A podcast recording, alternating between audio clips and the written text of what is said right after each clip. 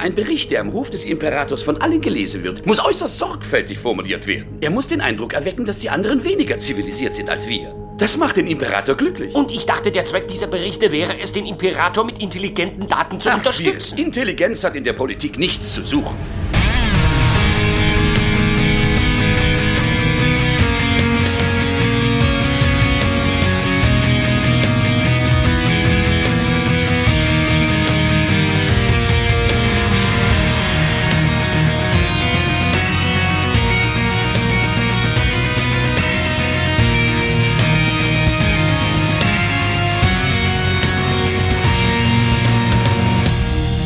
Hallo, herzlich willkommen zu einer weiteren Ausgabe von Der Graue Rat, der deutsche Babylon 5 Podcast. Und äh, ja, die Kacke ist am Dampfen auf Babylon 5 und gemeinsam wollen wir auf diesen großen Haufen gucken. Und äh, da begrüße ich ganz herzlich sozusagen in der Urbesetzung des Grauen Rates, wie wir vor zwei Jahren angefangen haben, im wunderschönen Düsseldorf, den Raphael. Hallo.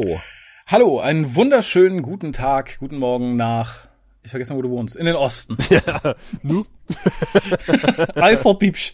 Ich weiß nicht, ob ich mich über diese Herleitung der Begrüßung freuen soll, wenn du erst von Haufen redest und Kacke, die am Dampfen ist und dann sagst, in der Urbesetzung begrüße ich.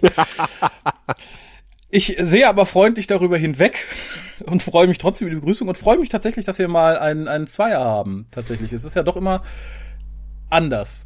Ja, es ist auch einfacher zu schneiden. Ja, es ist nicht die, die intime Vertrautheit, die uns hier zusammenführt, sondern einfach Saschas Unwillen, drei Tonspuren gleichzeitig zu schneiden. Das fühlt sich noch besser an als die Begrüßung gerade mit dem Kacken, mit dem Kackehaufen. Nein, es ist auch der Terminlage geschuldet und äh, deswegen nehmen wir diesen Podcast tatsächlich auch wieder mittags auf. Also es ist total ungewohnt, einen Podcast aufzuzeichnen, während draußen die Sonne scheint. Ja, ich fühle mich ein bisschen wie in, in, in schön studentische Zeiten zurückversetzt. Gerade aufgestanden, sitze mit meinem Kaffee, das ist alles in Ordnung. Ja, Mensch, äh, so frisch ausgeruht, kannst du uns doch bestimmt die Eckdaten von Point of No Return oder Kriegsrecht, wie es auf Deutsch heißt, mitteilen. Insofern ich sie noch lesen kann, ja. Und zwar geschrieben hat es der gute JMS. Regie führte mein, mein, mein, mein, meine liebste Doppelung, Jim Johnston. Das Ganze wurde in Amerika ausgestrahlt am 26. Februar 1996. Deutschland war relativ flott hinterher mit dem 17. November 1996. Und die Ratings müsstest du haben. Ich habe sie zwar auch ausgeschrieben, aber das Ja. ist dein Job. Ich habe sie ta- tatsächlich und äh, die Amerikaner haben diese Folge mit 9,81 Punkten auf der 1 bis 10 Skala bewertet und äh, 9,38. Das waren die deutschen Zuschauer. Also Ja, wie immer ein bisschen vorne weg, weil wir mögen unsere Nazis. richtig, da geht's um Faschismus und totalen Kontrolle des Staates. Das kenne ich, das finde ich gut. Gerade in Bayern ist die Folge sehr gut angekommen, habe ich gehört. Na, ich glaube nicht ganz so gut, da hingen keine Kreuze. Kreuzigung hatten wir schon bei Babylon 5. Meinst du, das reicht in Bayern? Ja, das reicht in Bayern. Rückbesinnung auf alte Tradition, weißt du doch. Sehr schön. Apropos alte Tradition, ich möchte es jetzt erwähnen, bevor es gleich irgendwann untergeht. Wir haben hier eine Fremdgängerin an Bord von Babylon 5, nämlich die gute Witwe des Star Trek-Begründers Gene Roddenberry, Mrs. Major Barrett Roddenberry. Waren sie verheiratet? Ja, ne? Ja, sie waren verheiratet. Gott sei Dank, dann habe ich mir das nicht ausgedacht. Ja, und damit auch Laxana Troy hier in einer mal sehr ähnlichen Rolle tatsächlich, nur sehr viel weniger affektiert. Ja, ähm, und sie spricht ja auch den Computer in diversen äh, Star Trek-Serien Ja. und hat wohl auch sehr gut über Babylon 5 gesprochen. Ähm, auf diversen Conventions im Vorfeld und hat versucht, so ein bisschen die, die Wogen zu glätten, weil äh, man erinnert sich ja, wenn man in den 90ern schon gelebt hat, äh, dass es damals ähm, nicht gut angekommen ist bei gew gewissen Star Trek-Fans, dass es nun eine Konkurrenzserie gibt, die auch im Weltraum spielt. Und dann noch an der Station wie Babylon 5. Ja, während gleichzeitig Deep Space Nine entwickelt wurde. Und äh, Frau Roddenberry hat halt immer versucht zu sagen, äh, gibt der Serie doch wenigstens eine Chance. Das hat sie auf diversen Conventions gesagt und das hat JMS halt so beeindruckt, dass er gesagt hat, okay, die hätte ich gerne in der Serie. Und hat dann im Rahmen einer Convention sie angesprochen und hat ihr schon ein fertiges Skript unter die Nase gehalten für diese Folge, dass er in einem Rekordtempo geschrieben hat, halt, äh, das musste vor dieser Convention fertig sein und äh, um, um diese Folge zu pitchen und sie hat sofort gesagt, jo, mach ich. Also die Dame, die wir hier zu sehen bekommen werden im Laufe der Folge, ist explizit auf äh, Frau Majel Roddenberry, Barrett, Barrett Roddenberry zusammen äh, zurechtgeschrieben. Oder das zugeschnitten. nicht, aber es passt tatsächlich sehr. Auch wenn mhm. ich finde, er hat sich da sehr an, an, ihrer Rolle orientiert, die sie in Star Trek gespielt hat. Was aber wahrscheinlich nicht mal das Verkehrteste sein muss. Ja, ich glaube, was will man anders machen? Also sie ist natürlich jetzt nicht so, so, so sexumtriebig wie Luxana, aber spielt halt eine angesehene Dame ihrer Gesellschaft. Ja, also ich, ich finde sie für die Rolle auch, auch sehr gut. Ich hätte sie mir aber durchaus mal so außerhalb des Typecastes irgendwie als harten General vorstellen können. Ja, wäre auch eine Idee gewesen, aber das hätte, glaube ich, das, die Idee des Brückenschlagens äh, zwischen den Serien unterminiert. Vermutlich, vermutlich. Ja, möchtest du kurz zusammenfassen, worum es geht? Ich glaube, es geht relativ schnell, weil es zwar eine komplexe Folge ist, aber der Plot eigentlich relativ einfach. Ja. Was, glaube ich, auch die Komplexität, die dahinter steht, erst ermöglicht. Ich möchte es eigentlich nicht, aber ich mache es trotzdem. Also das ist der Nachteil, wenn nur wir beide hier sind. Alex! Nein, okay. Also Lady Morella kommt auf die Station, äh, die Frau des verstorbenen Imperators, des letzten Imperators Torhan, die auch seherische Visionen hat und äh, das will Molari ausnutzen, um sich ein bisschen die Zukunft voraussagen zu lassen oder eher äh, zu erfahren, dass die Zukunft nicht so eintritt, wie er das in seinen schlimmsten Träumen im wahrsten Sinne des Wortes vorhersieht. Und ähm, er macht also so ein bisschen Führung mit der Dame auf der Station, was ein äh, ungünstiger Zeitpunkt ist, denn äh, Justa Meng in dem Moment wird ja quasi auf der Erde das Kriegsrecht ausgerufen und Sheridan muss es auch auf der Station machen was äh, gewisse Leute auf der Erde zum Anlass nehmen, um Nightwatch die Kontrolle über die Sicherheit auf der Station zu übertragen mit Grund ähm, oder mit, mit Hilfe des Kriegsrechtes, was natürlich der gute Garibaldi nicht unbedingt äh, gut heißt und eine kleine Szene macht. Und äh, Sheridan entdeckt aber ein Schlupfloch, äh, quasi Sinclair-esque im, im Vertrag und äh, kann sagen, Moment mal, dieser Befehl kam ja nicht aus der Generalität, sondern der kam aus diesem Ministerium, ist damit nicht rechtens und ähm, ihr habt alle illegale Befehle verfolgt und seid verhaftet und die Narren übernehmen jetzt quasi die Sicherheit auf der Station, weil natürlich das Personal im Bau sitzt. Ähm, GK ist inzwischen freigelassen worden und äh, wir verfolgen auch so ein bisschen auf einem Monitor, dass auf der Erde dieses Kriegsrecht auch nicht überall gut ankommt und dass eine kleine Gruppe Abtrünniger unterwegs ist und Widerstand leistet gegen dieses Kriegsrecht. Ähm, wir kriegen noch mit, dass diese Gruppe geführt von General Haig äh, wohl in der Unterzahl ist und noch mehr oder weniger besiegt ist und jetzt vermutlich auf dem Weg zu Babylon 5, genauso wie die revisierten Anordnungen des Kriegsrechtes und alle wissen, das war jetzt nur ein temporärer Sieg, die nächste Druckwelle kommt bestimmt. Sehr schön zusammengefasst. Danke. Ähm, ich steige direkt mal am Anfang ein. ein. Auch eine meiner liebsten Szenen der ganzen Folge. Und ja. das ist äh, Londos Hinweise an Wirr, wie man so Berichte richtig zu schreiben hat. Und ich finde, es ist auch ein, ein sehr top aktuelles Thema. Ich finde, es ist genauso funktioniert es auch in der Realität. Du kannst Fakten ausdrücken, wie du magst und sie damit in eine sehr schöne Richtung lenken. Ja, man, du kannst ehrlich sein oder höflich. in, ja, in diesem Fall ist Londo aber gar nichts von beidem. Er ist nee, weder höflich noch ehrlich. In der Tat. Äh, es ist natürlich so eine Reminiszenz an eine sehr ähnliche Szene, die wir schon gesehen haben, wo wir ebenfalls schon einen Bericht oder, äh, korrigiert bekommen hat von Londo. Ja. Auch mit recht ähnlichen Formulierungen. Also, dass zum Beispiel die Bauten sehr alt sind auf, auf Minbar ähm, und dass das ein Zeichen der Dekadenz ist und des Verfalls, weil man sich nicht drum kümmert. Das haben wir schon mal gehört. Aber ich meine, ich kann es mir trotzdem immer wieder angucken und vor allen Dingen diesen legendären Satz, der ja mittlerweile zu einem ähm, doch häufig gebrauchten Meme geworden ist, nämlich wir, Intelligenz hat nichts mit Politik zu tun. Sehr, sehr richtig, sehr, sehr richtig. Ich finde aber ganz gut tatsächlich, dadurch, dass es halt nicht das erste Mal on-screen passiert und wahrscheinlich mhm. noch sehr viel öfter off-screen, dass wir das hier halt auch entsprechend quittiert am Ende. Ja. Das halt sagt, leck mich, das machst du jedes Mal, da habe ich keinen Bock drauf. Mach's, guck's dir in Ruhe an, ich geh pennen, äh, da reden wir in Ruhe später noch drüber. Was mir als sehr schöner Satz noch weiter hängen geblieben ist, und ich glaube, das sollte man sich als normaler Mensch immer wieder vor Augen führen, wenn man sich so in der Medienlandschaft und auch bei seinen Nachbarn so umschaut, ist der Satz, ähm, als Londo sagt, schreib dubious dahin, weil dubious bedeutet eigentlich überhaupt nichts, aber alle Leute haben ganz furchtbar Angst vor diesem Wort. Ja. Und ich finde, es stimmt, es klappt ganz wunderbar zweifelhaft ist es, glaube ich, übersetzt. Ne? Sie ja. geben sich zweifelhaften Vergnügen hin. Seine, seine, zweifelhafte Aktivitäten. Da kriegt doch jeder direkt Panik und denkt dran, äh, weiß ich nicht, dass der nächste mit dem LKW durch den Weihnachtsmarkt fährt. Genau, es hat keine Bedeutung, aber es macht jedem Angst. Ja. das ist sehr schön. Wie das dubiose Kaufen von äh, Likes aus Indien. das ist, äh, macht mir keine Angst, sondern erweckt eher mein Mitleid. Welche dubiose Meinung Sie vertreten, junger Mann. ja, also ich fand es auch sehr schön, dass wir da wirklich äh, Paroli bietet, dem guten ja. Londo, und, und äh, sagt, das, mir reicht's jetzt jedes Mal das, die gleiche Kacke, ich gehe jetzt pennen. Äh, dazu kommt es ja nicht, weil er kriegt ja einen Anruf, der Londo, nämlich ja. sein Wunsch wurde ihm gewährt, Lady Morella kommt auf die Station. Und ist das nicht süß, wie Londo sich freut? Während des Telefonats macht er schon so mit seinen Händen so, ja, ja, ja. Bravo, bravo.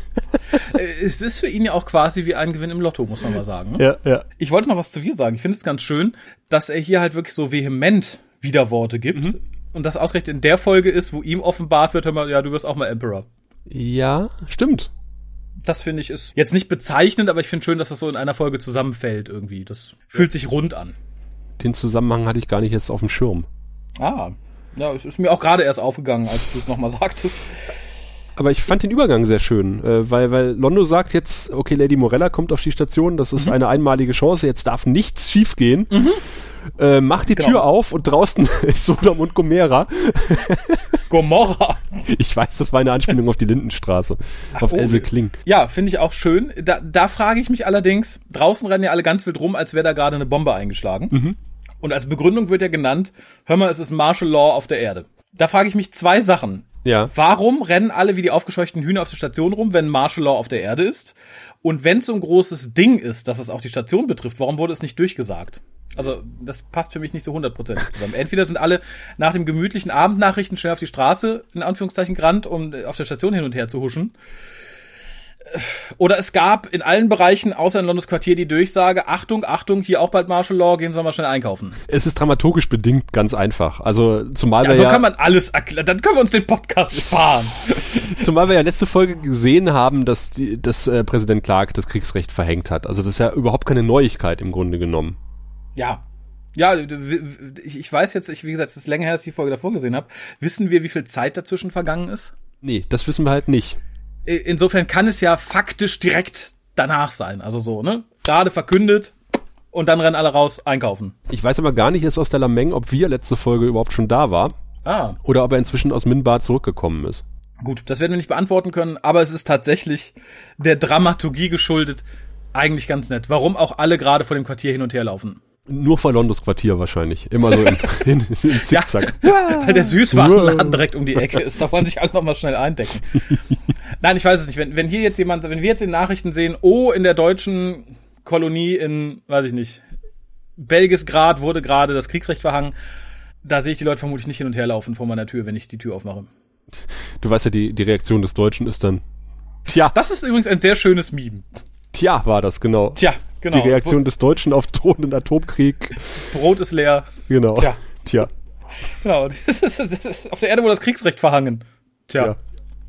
Sehr schön. ist halt keine danach, deutsche Station.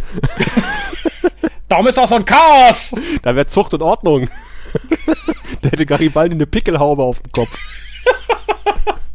Ja, und diese ganzen dreckigen Außerirdischen werden auch nicht da. Da werden sie draußen vom, vom Flur immer so, eins, zwei, eins, zwei, eins, zwei. uh, Garibaldi, Report!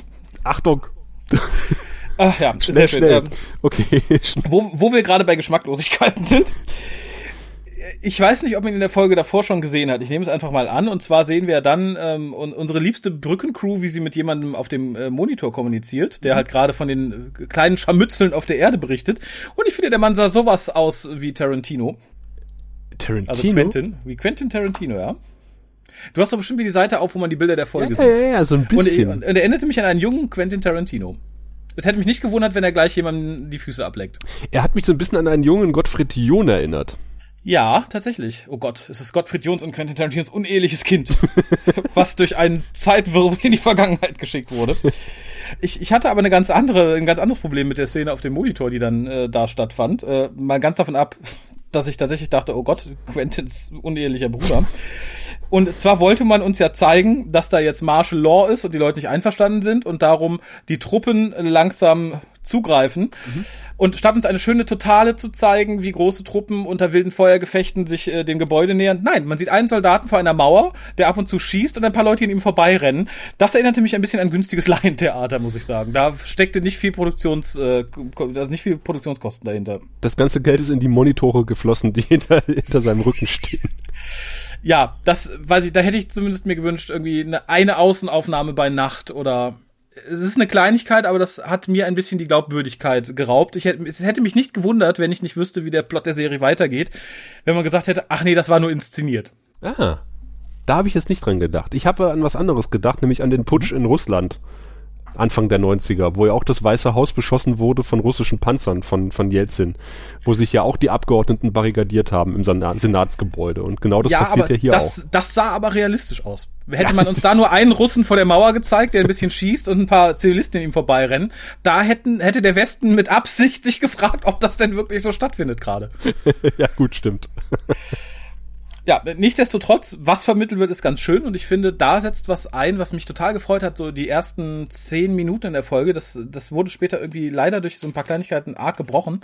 Und zwar diese unglaublich bedrückende Stimmung, die von den Schauspielern, vom Skript, von der mhm. Musik vermittelt wird.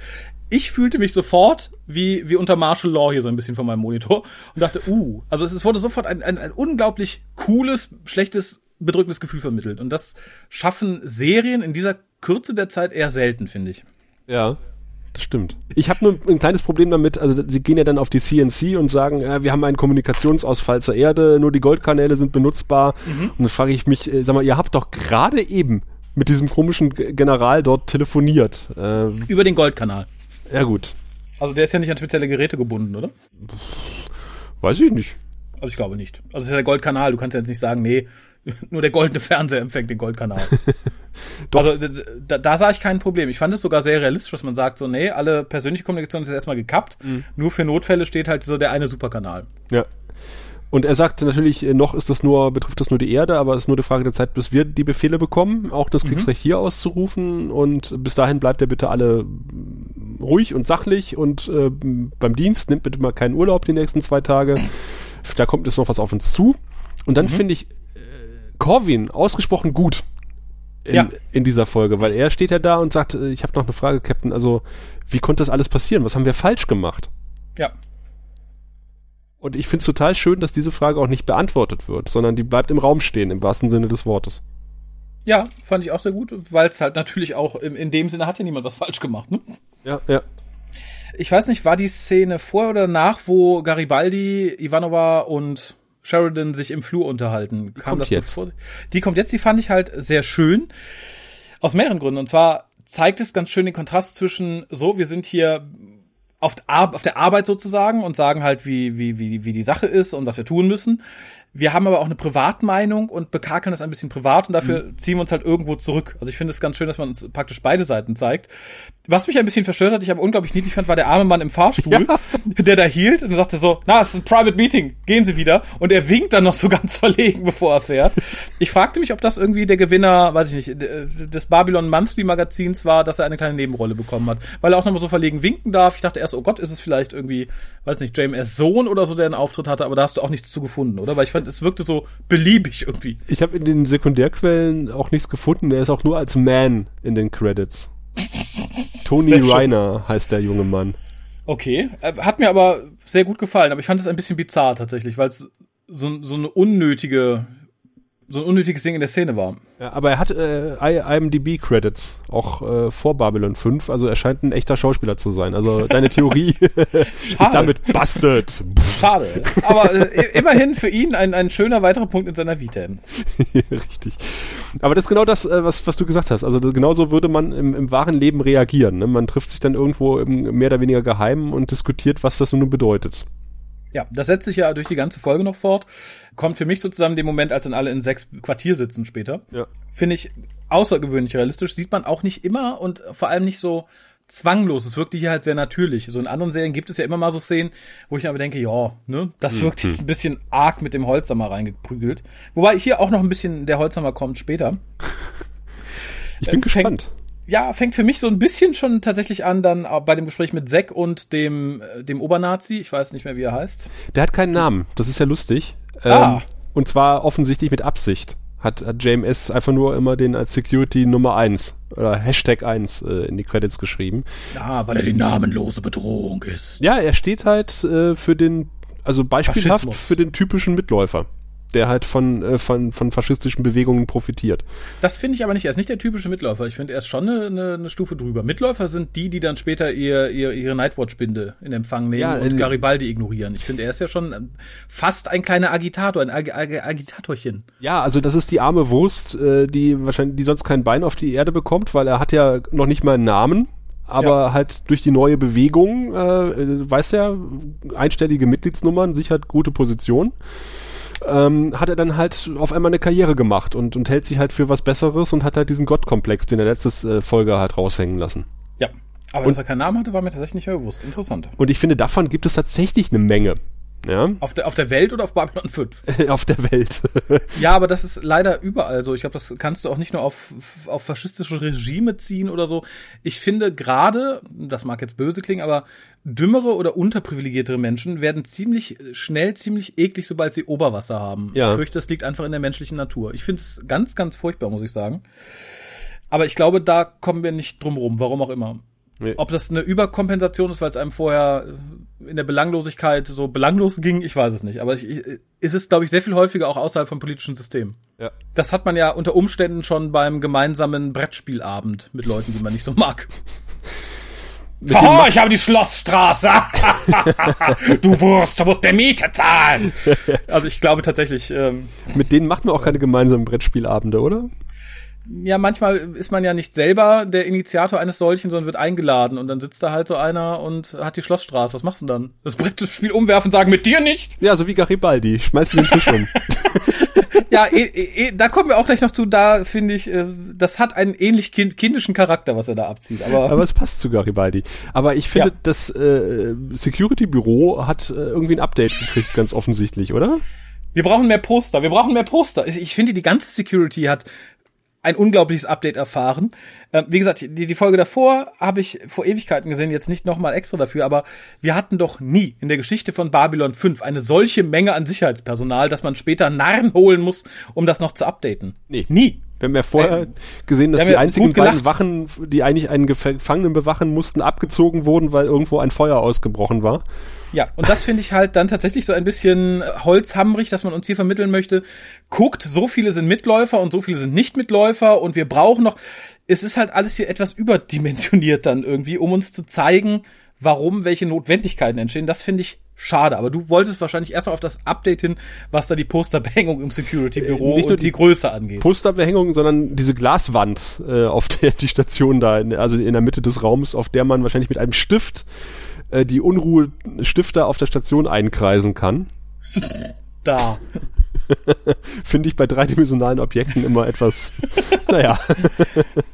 Äh, fand ich ja auch bemerkenswert irgendwie. Äh, Ich fand aber in der ganzen Szene mehrere Sachen bemerkenswert. Und zwar, Zack ist ja schon so ein bisschen im Zweifel und, ne, und hadert mit sich. Das merkt man ja auch. Ich finde es sehr schön gespielt im Übrigen. Was ich aber dann irgendwie ein bisschen schwierig finde, ist, es wird schon darauf hingewiesen, wenn du zu dem Treffen heute kommst, dann bring extra Patronen für Ja. deine Waffe mit. da würde ich nicht mehr so relaxed reagieren und sagen, und dann so, ja, vielleicht brauchen wir sie, aber vielleicht auch nicht. Das wäre so ein Meeting, wo ich nicht dran teilnehmen würde. Würde ich sagen, oh nee, ich habe Husten, ich muss mich leider entschuldigen, das geht nicht. Wenn Sie heute Abend zum Treffen kommen, bringen Sie bitte drei Patronen und eine Augenbinde mit. Sie dürfen aber auch eine Zigarette mitnehmen, wa wahlweise einen Schnaps. Nein, aber ganz im Ernst, wenn ich jetzt sage, oh komm, wir lassen uns mit dem grauen Rad treffen, aber bitte bring dein großes Fleischermesser mit. Vielleicht brauchen wir es nicht, aber vorsichtshalber wäre es nicht verkehrt. Spätestens da müssen wir doch aufgehen, das geht da nicht so astrein ab auf dem Treffen. Und wenn ich da eh schon zweifle, wäre das der Moment, wo ich sagen würde, ich bin weg. Ja, ja. Aber äh, sinnbildlich dafür steht ja das Ausstiegsbild äh, dieser Szene, in der nämlich Zack vor dem großen, großen Poster steht, auf dem äh, in großen, großen Lettern steht, Verräter können sich nicht verstecken. Und sehr richtig. Das ist sehr symbolisch, dass ausgerechnet Zack davor steht, weil er hat ja in, er ist ja in, egal wie du es betrachtest, jetzt äh, für, für beide mehr oder weniger ein Verräter. Ja. Ja, außer am Ende der Folge, ne? Da ist er dann wieder der Held. Ja. Das Fähnlein im Winde sozusagen. Die FDP unter den Security-Mitarbeitern. ah, sehr schön. Dann passiert was, das finde ich sehr realistisch. Echt? Und, und ja, und tatsächlich auch sehr weise, realistisch unter diesen Umständen. Okay. Äh, Also jetzt, ne, in Deutschland möchte ich das so nicht, dass man sagt, oh, wir lassen alle Strafgefangenen frei, weil gerade Martial Law verhangen wird. Aber dadurch, dass halt Garibaldi wohl weislich äh, schon in die Zukunft sehen kann und sagt, ja, hier, hier ist bald tatsächlich die Kacke am Dampfen und vielleicht brauchen wir Hilfe, ist es das Schlauste, was er unter den Umständen tun kann, nämlich Jakar aus dem Gefängnis lassen. Und das Schlauste von Garibaldi, tatsächlich. Ich, ich, ich fand nur die Begründung, äh, ja, ja, so, wir haben eh keine, wir haben kein Personal, was dich bewachen kann, also kannst du auch genauso gut gehen. Ja, Dachte das war- So, äh, äh, ja, das hätte ich ja noch geglaubt, bis man mir diese Armee an äh, Leuten gezeigt hätte, die angeblich unter Garibaldis äh, Command stehen. Ja. Also hätte mir das 20 Folgen vorher gesagt, hätte ich gesagt, ja, stimmt. Da brennt was, keine Chance, Jakar in seiner Gefängniszelle zu bewachen. Der müsste da verhungern, der kann drei Tage nicht gefüttert werden. Schön fand ich das Singen. Ja, Ich definitiv. dachte im ersten Moment, er duscht. das wäre eine Idee, ja. Ja, aber wie gesagt, ich, ich finde es tatsächlich unter den Bedingungen, die da herrschen und dem, was auch Garibaldi durchaus prognostizieren kann, was da passiert, ist es eine schlaue, eine sehr, sehr schlaue Tat und auch die realistischste Wahl. Also da zu sagen, nee, du bleibst jetzt drei Wochen eingesperrt, hätte, glaube ich, ja, die, die Lösung des allgemeinen Problems ziemlich erschwert. Ja, ja, in der Tat. Das war sehr convenient. Ja. Nicht so ganz convenient ist äh, die Sache für Londo ähm, mit dem Kriegsrecht auf der Station oder auf der Erde. Immer wenn man Gäste da hat. ja, genau. Das ist so, wie wenn die Schwiegereltern kommen und die Bude ist nicht aufgeräumt. Also kurz vorher war halt irgendwer da und hat die Bude äh, verwüstet und dann klingelt und die ich, ich glaube, es Schwiegereltern schlimmer, die klingeln und deine fünf besoffenen Freunde sind noch da. ja, oder so, genau. Wer sind denn Sie? Hey, komm mitfeiern, du bist ja eine süße Maus. Guck mal, die alte Frau vor der Tür. ja, so, so ähnlich ist es tatsächlich, wobei, Wie kommst du Ich- da jetzt wieder raus? Mit Ja, guck mal ich- die alte Frau vor der Tür. Ich, ich kenne ja jetzt deine Schwiegermutter nicht. nee, ich meinte, ich dachte, du wolltest zur Szene jetzt wieder kommen. Ach so, ja, ich, ich wollte tatsächlich wieder zur Szene kommen. Ja, alte Frau sind wir schnell bei Major Barry Trottenberry. Ich verstehe halt sein großes Problem da nicht. Also natürlich sagt er, ich habe dich eingeladen hier, wir wollen dir das zeigen. Warum kann ich einfach sagen, ja, ist im Moment halt Kacke, die haben gestern Martial Law verhangen, das wusste ich nicht, bevor du da bist, machen wir das Beste draus. Also nicht, dass es Londos Charaktereigenschaften entspricht, immer die Wahrheit zu sagen, aber ich verstehe halt seine Verkrampftheit da nicht. Er sagte sowas ähnliches, ne? Ich weiß gar nicht, warum wir, warum das passiert, obwohl wir diesen Friedensvertrag mit ihr eingegangen sind, mit der Erde, und dann sagt sie doch, na, das war nie der Wunsch meines Mannes. Ja, und da, das finde ich halt, das war bevor die Erklärung kommt, dass sie halt dann auch irgendwie ihren Mann channelt und deswegen erstmal weiter sagen darf, was ihr Mann sagte. War's das? Ja, ne? Ja, ja. Findest du es realistisch, dass wir das nicht weiß? Nein. Okay. Nein, ich, ich bin auch nicht der festen über. Ja, man hätte es etwas anders spielen sollen. Ich hätte durchaus verstanden, wenn Londo voraussetzt, dass wir es nicht weiß, weil er wir für einen dummen Zwerg hält. Aber ich finde tatsächlich, das sollte Common Knowledge sein. Ich, ich finde es auch äh, doppelt schwierig, äh, dass sie das quasi in Hörreichweite der, der, der, der Frau besprechen und sie vorweglaufen lassen und dann, komm, wir reden noch, noch mal ganz kurz, warum sie in der Mehrzahl spricht und dann äh, ruft sie doch irgendwann aus der Ferne Molari und er so, komme! und ist so, hä? Was? vielleicht hat, vielleicht hat sie genau darum so gekriegt, weil sie sagte, jetzt redet er über mich. Kommen Sie her! Vermutlich. Ihr kleiner Attaché weiß schon, worum es geht. Der ist ja nicht äh, neugeboren. Also ich, ich fand es für den Zuschauer natürlich notwendig, dass man uns das erklärt, aber nicht für wir. Ja, also nochmal zur Erklärung, sie ist natürlich eine Seherin und äh, ab, abgesehen davon, äh, jede Ex-Frau von einem Ex-Imperator trägt, äh, so sagt zumindest der Centauri-Glaube, einen Teil des Imperators mit sich oder in sich und deswegen spricht sie auch immer für den verstorbenen Mann und äh, redet deswegen im Pluralis Majestätis. Sehr richtig. Ja, dann, dann fängt für mich so, so ein leichter Durchhänger an und das war dann halt so die lange Erklärung, die natürlich später ein bisschen ne, tiefer beleuchtet wird, warum jetzt die SA äh, alleine für die Sich äh, Nightwatch alleine für die Sicherheit ich hätte meine Notizen sorgfältiger machen sollen, alleine für die Sicherheit auf der Station verantwortlich ist. Mhm. Das ist so, ne? Da hätte man sich auch fünf Minuten einfach an die Kamera wenden können, das erklären. Das waren so ein paar Minuten, wo ich dann dachte, ja, hier lässt die Spannung für mich ein bisschen nach, weil es halt so, in die Länge gezogen ist mit den Reaktionen und den Begründungen. Natürlich wird es später ein bisschen seziert und warum und da steckt ja der geheime Plan hinter, aber da sah ich mich ein bisschen gelangweilt. Ja, ich fand aber den Ausspruch, dass das halt temporäre Maßnahmen sind, äh, sehr lustig, weil solche Sachen sind nie temporäre Maßnahmen. Nein, also äh, generell muss man sagen, dass die, die Sprache in dieser Folge von beiden Seiten und zum Teil auch das Verhalten sehr realitätsnah ist. Ja. Sehr realitätsnah. Und ich fand es auch sehr schön, als er nämlich über Nightwatch redet und sagt, äh, wir haben halt äh, damit das Kommando über die Sicherheit den äh, reinen Nightwatch-Mitgliedern übertragen, wird quasi in diese Nightwatch-Besprechung äh, geschnitten, wo das auch mhm. nochmal irgendwie verdeutlicht wird. Wobei ich da ein riesiges Problem habe. Welches? Wenn du Nightwatch-Gegner bist und auch Gegner dieses gesamten politischen Systems, was dahinter steht, und du bist gerade bei der Security und sagst, sagen, kann ich hier noch Gutes tun? Und dann sagt man dir, so, jetzt alle, die nicht Nightwatch sind, die werden jetzt nicht mehr Security sein, aber ihr habt jetzt die Chance, noch eure Binde zu holen. Mhm. Wirst du dann sagen, nein? Oder wirst du sagen, ja, dann hol ich mir meine Binde und guck mal, dass ich hier äh, zumindest weiter Fuß fassen kann? Wir sehen zumindest später einen, der das nicht tut. Ja, da bin ich auch ein großer Fan von. Ich habe mir extra seinen Namen notiert. Malcolm Cupertino. Uh.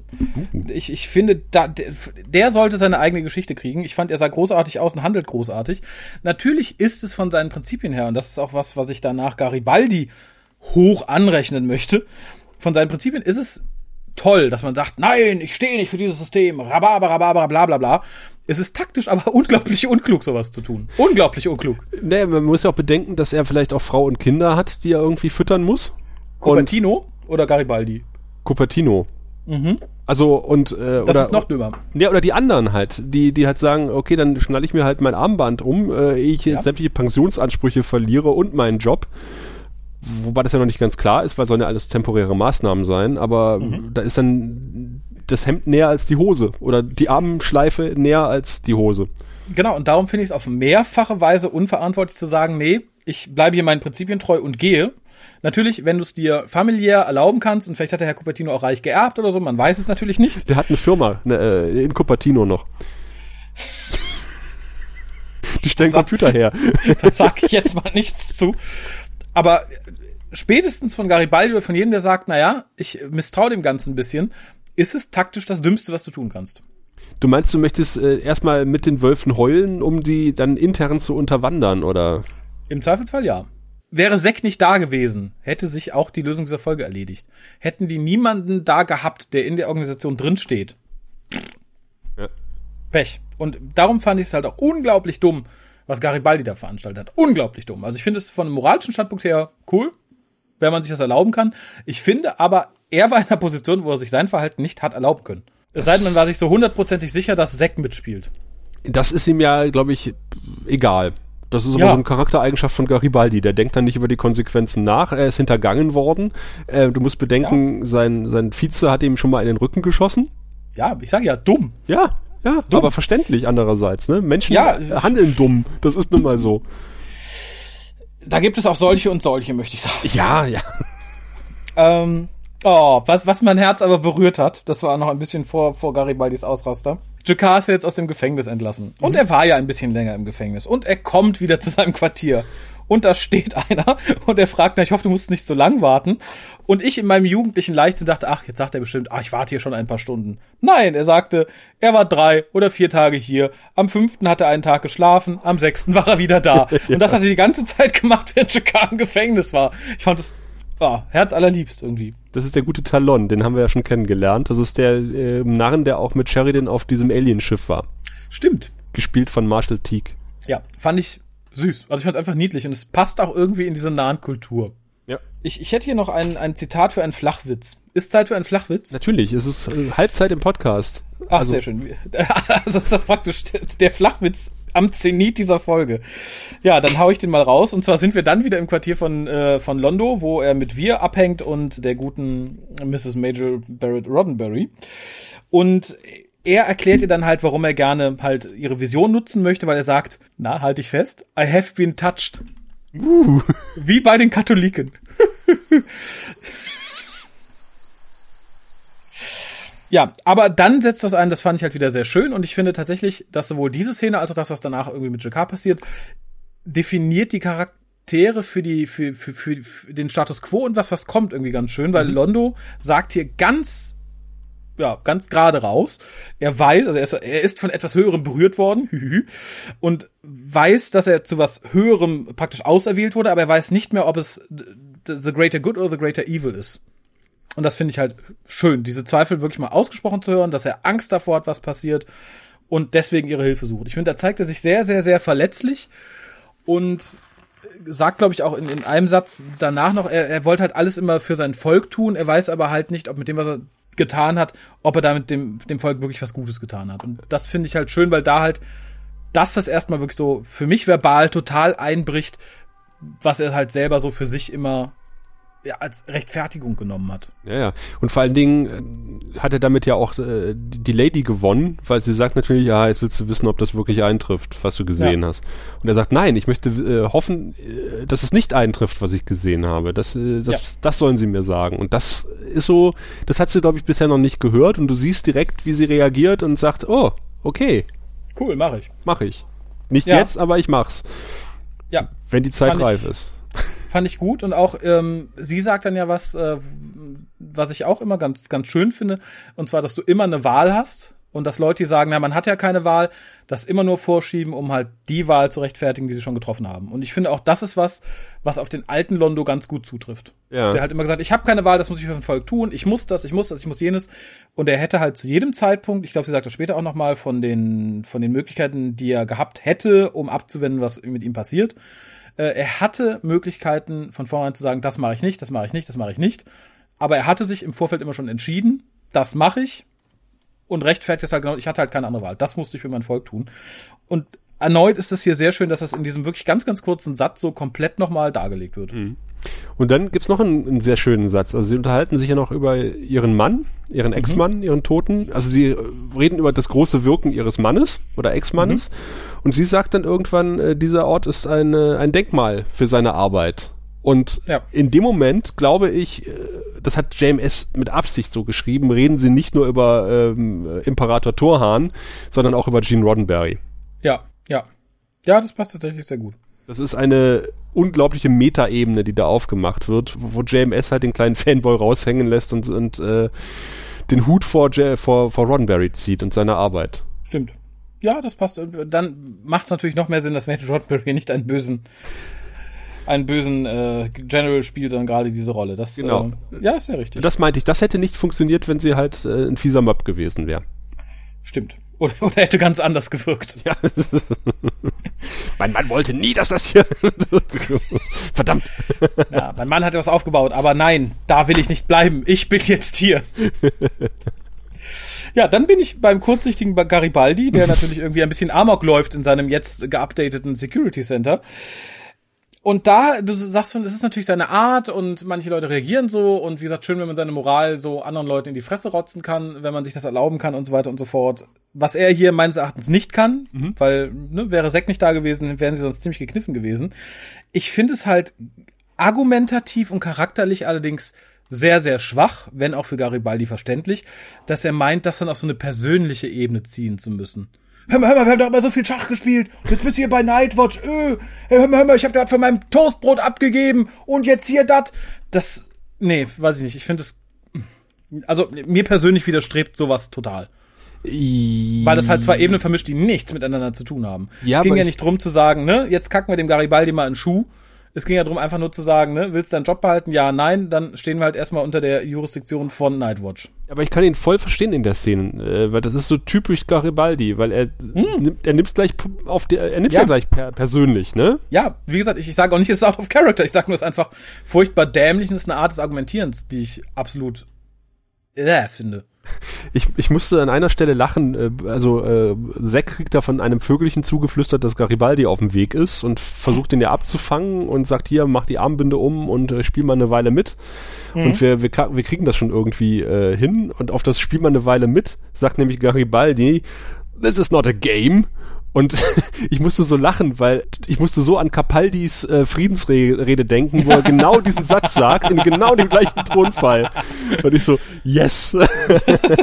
ja, eine ähnliche Qualität hatte der Ausraster leider auch für mich, der dann folgte. Also es war halt so, ne, Moral fürs, fürs einfache Fußvolk. Ich fand es äh, schade. Also er sagt später etwas sehr Wahres, was er aber hier nur sehr einseitig meint, heute aber total für beide Seiten jegweder Argumentation gilt und jeder politischen Meinung. Äh, er sagt halt, who is that us? Everyone else is the bad guy. Und ja. das stimmt, es ist heute genauso. Und er sagt auch, er soll mal schnell seine Prioritäten in Ordnung bringen, weil äh, fünf Schritte hinter ihm kommt die Hölle. Und da möchte ja. er nicht auf der falschen Seite stehen. Ja, und das, das finde ich halt auch argumentativ ein bisschen schwierig. Ich meine, hier macht man es natürlich der Geschichte relativ einfach, wenn man direkt sagt, ne, Clark, Arsch, Nightwatch, Teufel. Ja. Aber wie gesagt, das funktioniert ja heute leider beidseitig in allen Diskussionen politischer Art, moralischer Art. Sobald du da nicht Hü sagst, bist du der Teufel, ne, der Hot sagt. Ja, also ich, ich, ich gebe ja, also ich will ja beiden zugestehen, dass sie beide nur das Beste wollen für die mhm. Erde. Ne? Und also abgesehen vom fiesen Möb, der natürlich seine Karriere im Blick hat, vielleicht auch überzeugt ist, dass er eine gute, dass er was Gutes tut, aber ich glaube, ihm steht die persönliche Karriere da im Vordergrund, weil er ist jetzt der Chef auf einmal, ja, ne? Ja, also natürlich. das nutzt er natürlich aus. Und ich fand auch. Wie gesagt, hm? Äh, ganz kurz, die, diese Geschichte und also das ganze Konstrukt um Nightwatch, um Clark, macht es natürlich dem Zuschauer moralisch sehr einfach, da eindeutig Stellung zu beziehen ja. unbestritten. Garibaldi hier auch. Ich glaube, niemand sagt, oh, Garibaldi verhält sich hier moralisch falsch. Nein, im Gegenteil. Aber wie gesagt, das funktioniert in der Realität halt nicht immer. Und ich finde aber halt genau dieses, ne, dieses Ass und jeder andere ist der Feind. Das schlägt sich halt in der Realität total nieder, wo es halt eben nicht so sein wollte, weil es halt da viel mehr Schattierungen inzwischen gibt, die halt hier überhaupt nicht mit reinspielen. Insofern ist es hier, glaube ich, sehr eindeutig zu sagen, jawohl, Garibaldi hat recht, top, moralisch ganz oben. Ob er sich ein bisschen dumm verhält, ist natürlich die andere Frage, weil wie gesagt, Wäre Zack nicht da gewesen, wären die am Ende dieser Folge ziemlich gekniffen gewesen. Ja, das, äh, wir drehen uns ein bisschen im Kreis, aber genau das ist ja das, was, was ich auch gesagt habe. Äh, beide Seiten sagen, wir sind die Guten, der hm. andere ist blöd und böse. Und, äh, und, und Zack muss jetzt irgendwie wirklich mal sich überlegen, auf welche Seite er stehen will. Und vor allen Dingen fand ich auch sehr schön, dass, äh, dass er sagt, äh, Schief, machen Sie bloß keine Szene. Und er so, eine Szene? Ich mach doch keine Szene. Und Warum? kommt er halt in den Raum und schmeißt den Tisch um. Und äh, Jerry Doyle hatte unglaublich viel Spaß beim Dreh und hat gesagt, äh, er musste die Szene auch viel, viel oft äh, wiederholen und äh, hat dann gesagt, noch mehr Sachen umschmeißen und er, er wollte es immer schon mal machen und fand es total toll und das Wir Ganze haben dann gestoppt, als er einen der Nebendarsteller verhauen hat. genau. Das Ganze ist auch äh, quasi in einem Take mit einer Steadicam gedreht also äh, da hat er, da haben alle viel Spaß gehabt bei der Szene. Das, das glaube ich. Was für ein Dreh wahrscheinlich ein bisschen anstrengend war. Ich fand es fürs Sehen ein bisschen anstrengend, aber da war ich hin und her gerissen. Ich weiß nicht, was du dazu sagst. Und zwar Jakar, der halt äh, sein, sein, seinen langen, ja fast schon Monolog hält, mhm. der zwischendurch dann ähm, gewechselt wird mit diesem All Answers are Replies, but not all Replies are Answers, was ich schön und sehr weise finde, muss ja. ich sagen. Aber alles, was Jakada sagt, finde ich passt total natürlich zu seiner Entwicklung, ist aber hier meines Erachtens so den halben Schritt over the top, der mir vermittelte, wie sich jemand fühlt, der Jakar vorher kannte und jetzt auf ihn trifft und sagt, der ist irre. Ja, der ja. ist total in seiner Traumwelt gefangen. Und das fand ich, ich weiß nicht, ob ich schade finden soll, weil Jakar pendelt sich ja später ein bisschen aus. Man kann ja später besser mit ihm reden und ihm auch besser zuhören. Das hier war so eine halbe Stufe zu hoch, wo ich schon dachte, ja, ich hätte ihn auch für total Banane gehalten jetzt. Ich würde ihm auch nicht länger zuhören. Wobei er natürlich recht hat, in Anführungszeichen. Aber das war halt dieses, ich erinnerte mich so an, an alte Leute, die schon so ein bisschen der Demenz anheimfallen und so ein bisschen irre vor sich hin brabbeln. Ja, oder halt wirklich so diesen religiösen Eiferer, ne? Ja. Also das, was er sagt, so, wir müssen alle opfern, damit wir gerettet werden. Ich so, äh, ich gehe dann mal. Ich werde da hinten verlangt. Leg bitte den Benzinkanister weg. genau. Und da dachte ich halt, ich kann, ich kann, ich kann den anderen Herrn da total verstehen, dass er jetzt sagt so, naja, hör mal, du bist doch total durchgeschallert. Und natürlich wissen wir, dass das ein Teil seiner Entwicklung ist. Rhabarber, Rhabarber, Rhabarber. Aber ich fand es halt schade, dass man uns das so vermittelt, weil ich habe ihn in diesem Moment erst wirklich für Gaga gehalten. Ich weiß natürlich, wie es weitergeht und wo es herrührt. Und dann passt es, aber ich frage mich halt, ob das ein natürlicher Schritt ist oder ob dieses Übertriebene nur dazu da war, um uns halt mal zu vermitteln, wie die anderen drauf reagieren. Das ist eine gute Frage. Ich habe mich auch gefragt, wo die Windgeräusche in Jikas Quartier herkommen. Nahens müssen ganz furchtbar pupsen, wenn sie über Religion und Weisheiten reden. Vermutlich. War dir das noch nicht bewusst? Oder er, er mag das einfach so, so wie, wie Sheridan gerne Regengeplätscher hört auf dem Dach äh, und sich das in Endlosschleife anhört, hat JK sich halt als Wind. Beschallung im Raum Wind. Oder er guckt gerade Dune, man weiß es nicht. Aber es mit dem Wind ist vielleicht tatsächlich so eine Sache. Also so als als exiger Beutelträger. Ja. Vielleicht ist das da das beruhigendste Ding, weil halt irgendwie ist es vielleicht warm und wüstig da, wo sie herkommen und dann chillst du halt gerne mal im Wind. Hm. Jetzt kulminiert ja. ja alles so ein bisschen, ne? Also das ist. Ja, jetzt kommt der Holzhammer. Ach, der Holzhammer. Ja, so ein bisschen. Also wir, wir haben jetzt das schöne Gefecht äh, bei IO, das live im Fernsehen übertragen wird. Mhm. Was ich schon, ja, weiß ich nicht.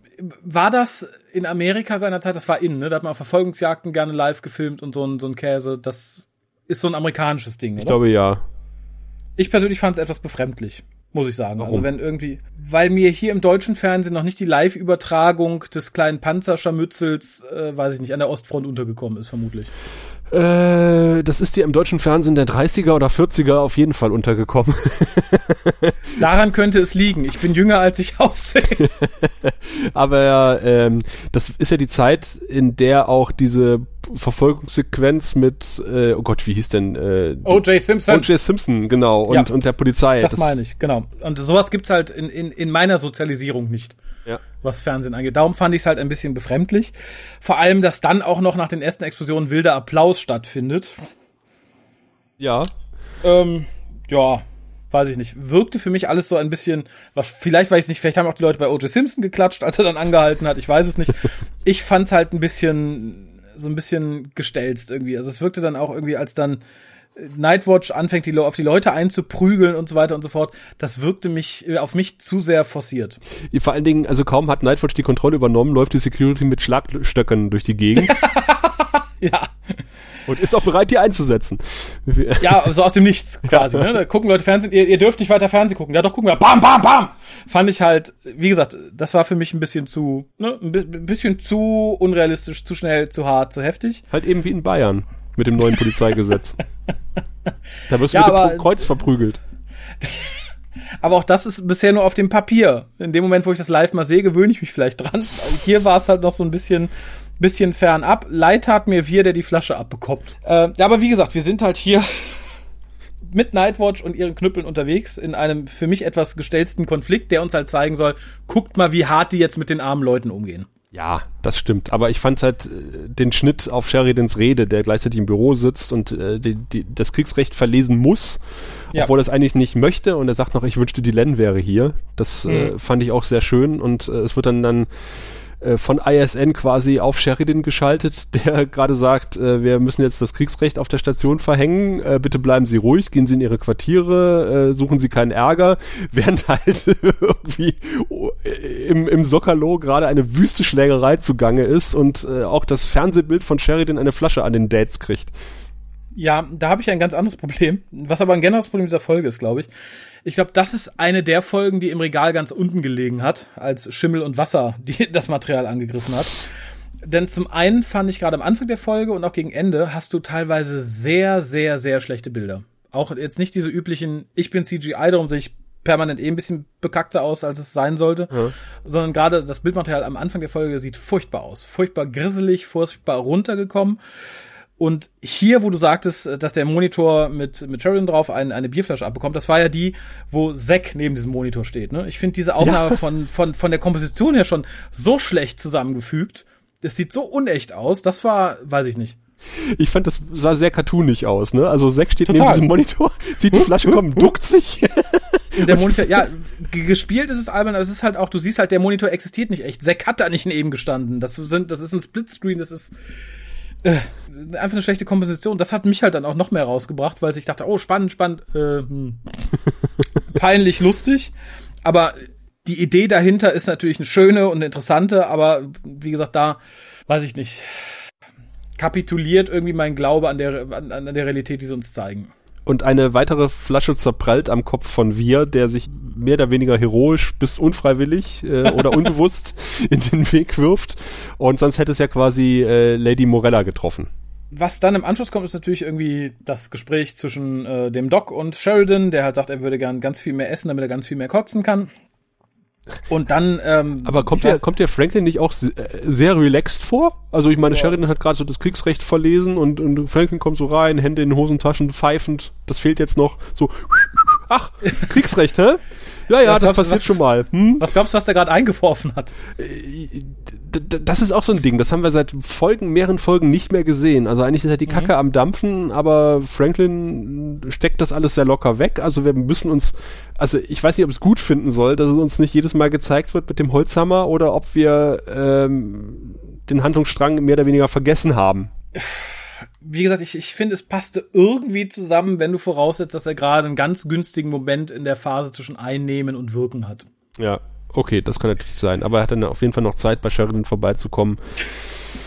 Äh, übrigens, Sheridan, das fand ich auch total lustig. Ich habe mich gefragt, äh, er, er, hat ja das Manuskript in der Hand, Mhm. hat ein äh, Mikrofon vor sich stehen. Das sehen wir auch das allererste Mal und das Ein letzte Mal. Steampunk-Mikrofon. Ein geiles Steampunk. Das ist dir auch aufgefallen, ne? Das hätte ich Ja. auch gerne für einen Podcast. Ja, das ist, äh, ich glaube, klanglich ist es nicht so toll, aber optisch war es Bombe.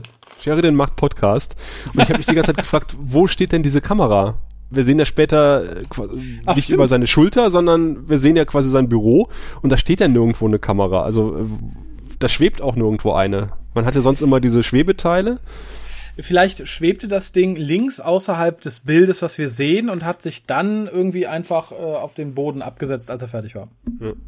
Aber Das ich, ist nicht nur ein Steampunk-Mikrofon, sondern auch die Steampunk-Fernbedienung für die Steampunk-fliegende Kamera. aber ich finde es sehr schön, wie Sheridan dann das Papier nimmt und zerknüllt und in die Ecke wirft. Nachdem er die Rede.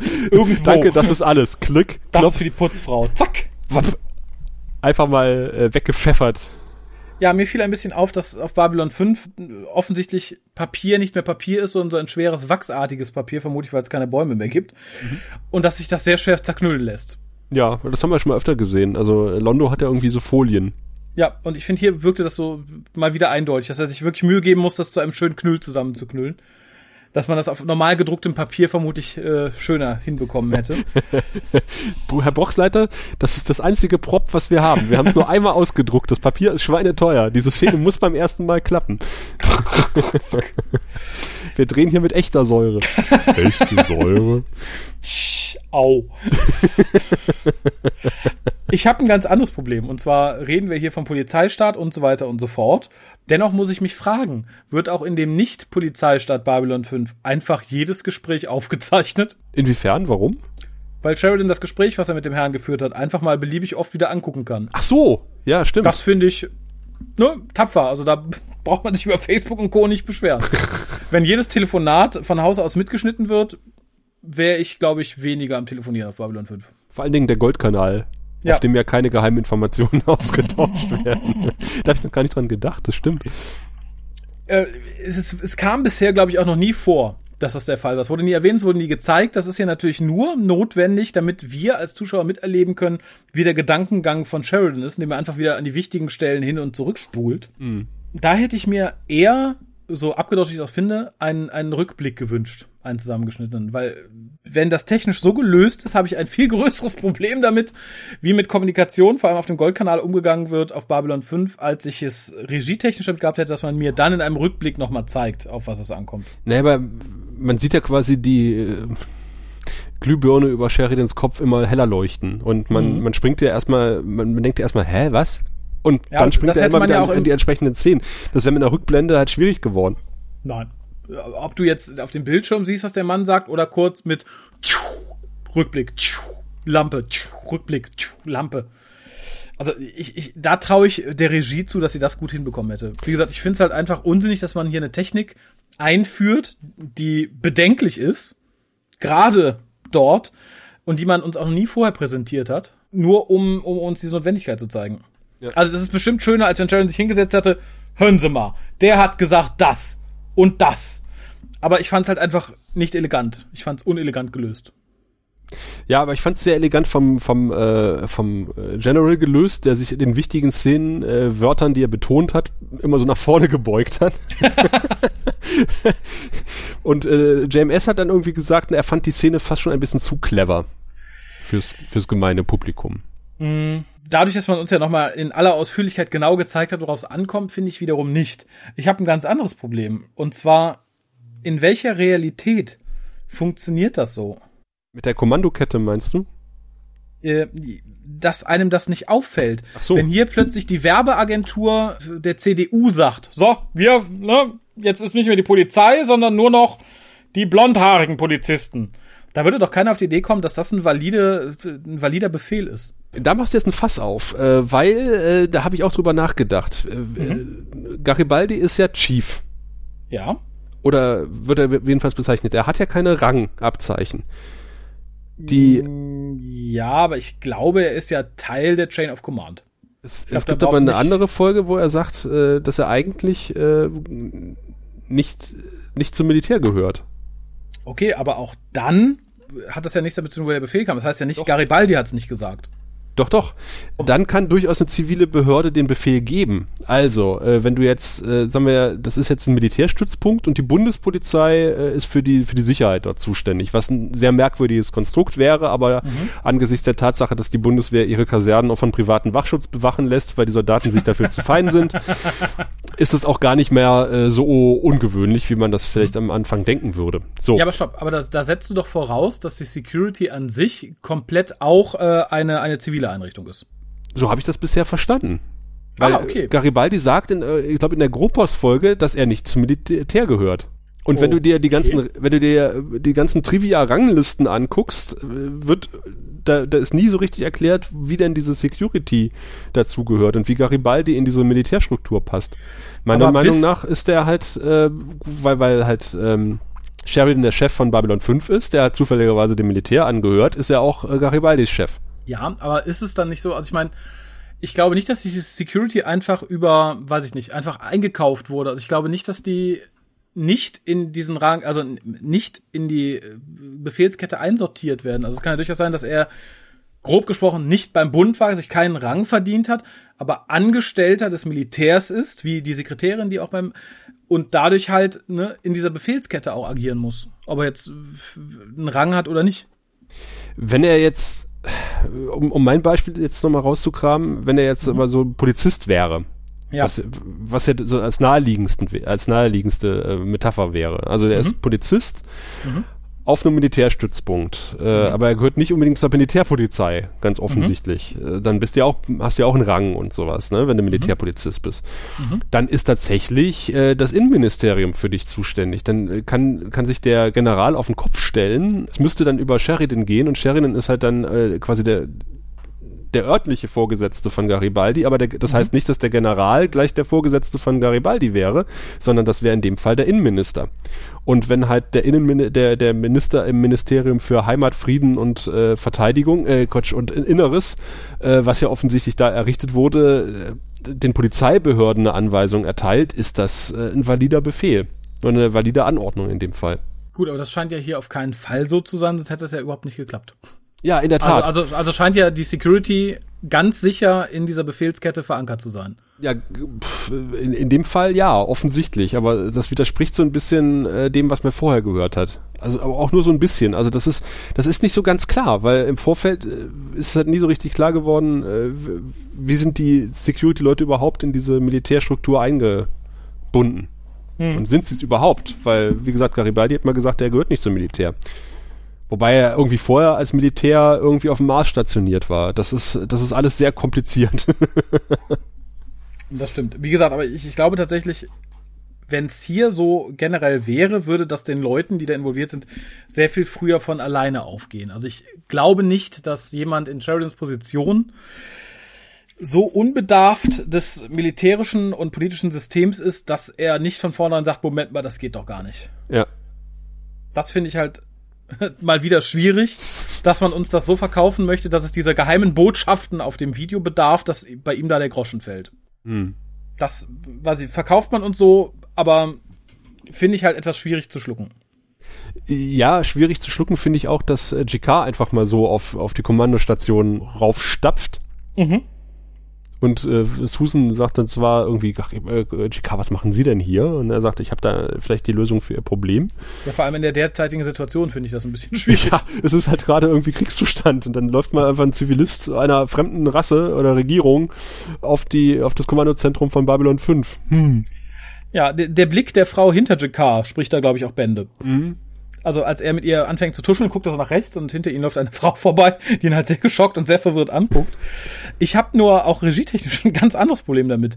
Wer der Babylon 5 auch nur ansatzweise regelmäßig guckte, wusste nicht beim Anblick der Schuhe, Ja. dass das Jakar ist. Warum macht man sich dann den Umstand, uns gefühlt 20 Sekunden im Unsicheren zu lassen, indem man nur seine Stiefelchen filmt? Das wäre vielleicht interessant gewesen, wenn es eine Folge wäre, wo man nicht weiß, wer jetzt auf die Brücke kommt, um alle zu meucheln oder so. Aber Tür geht auf, just, ah, Jakar.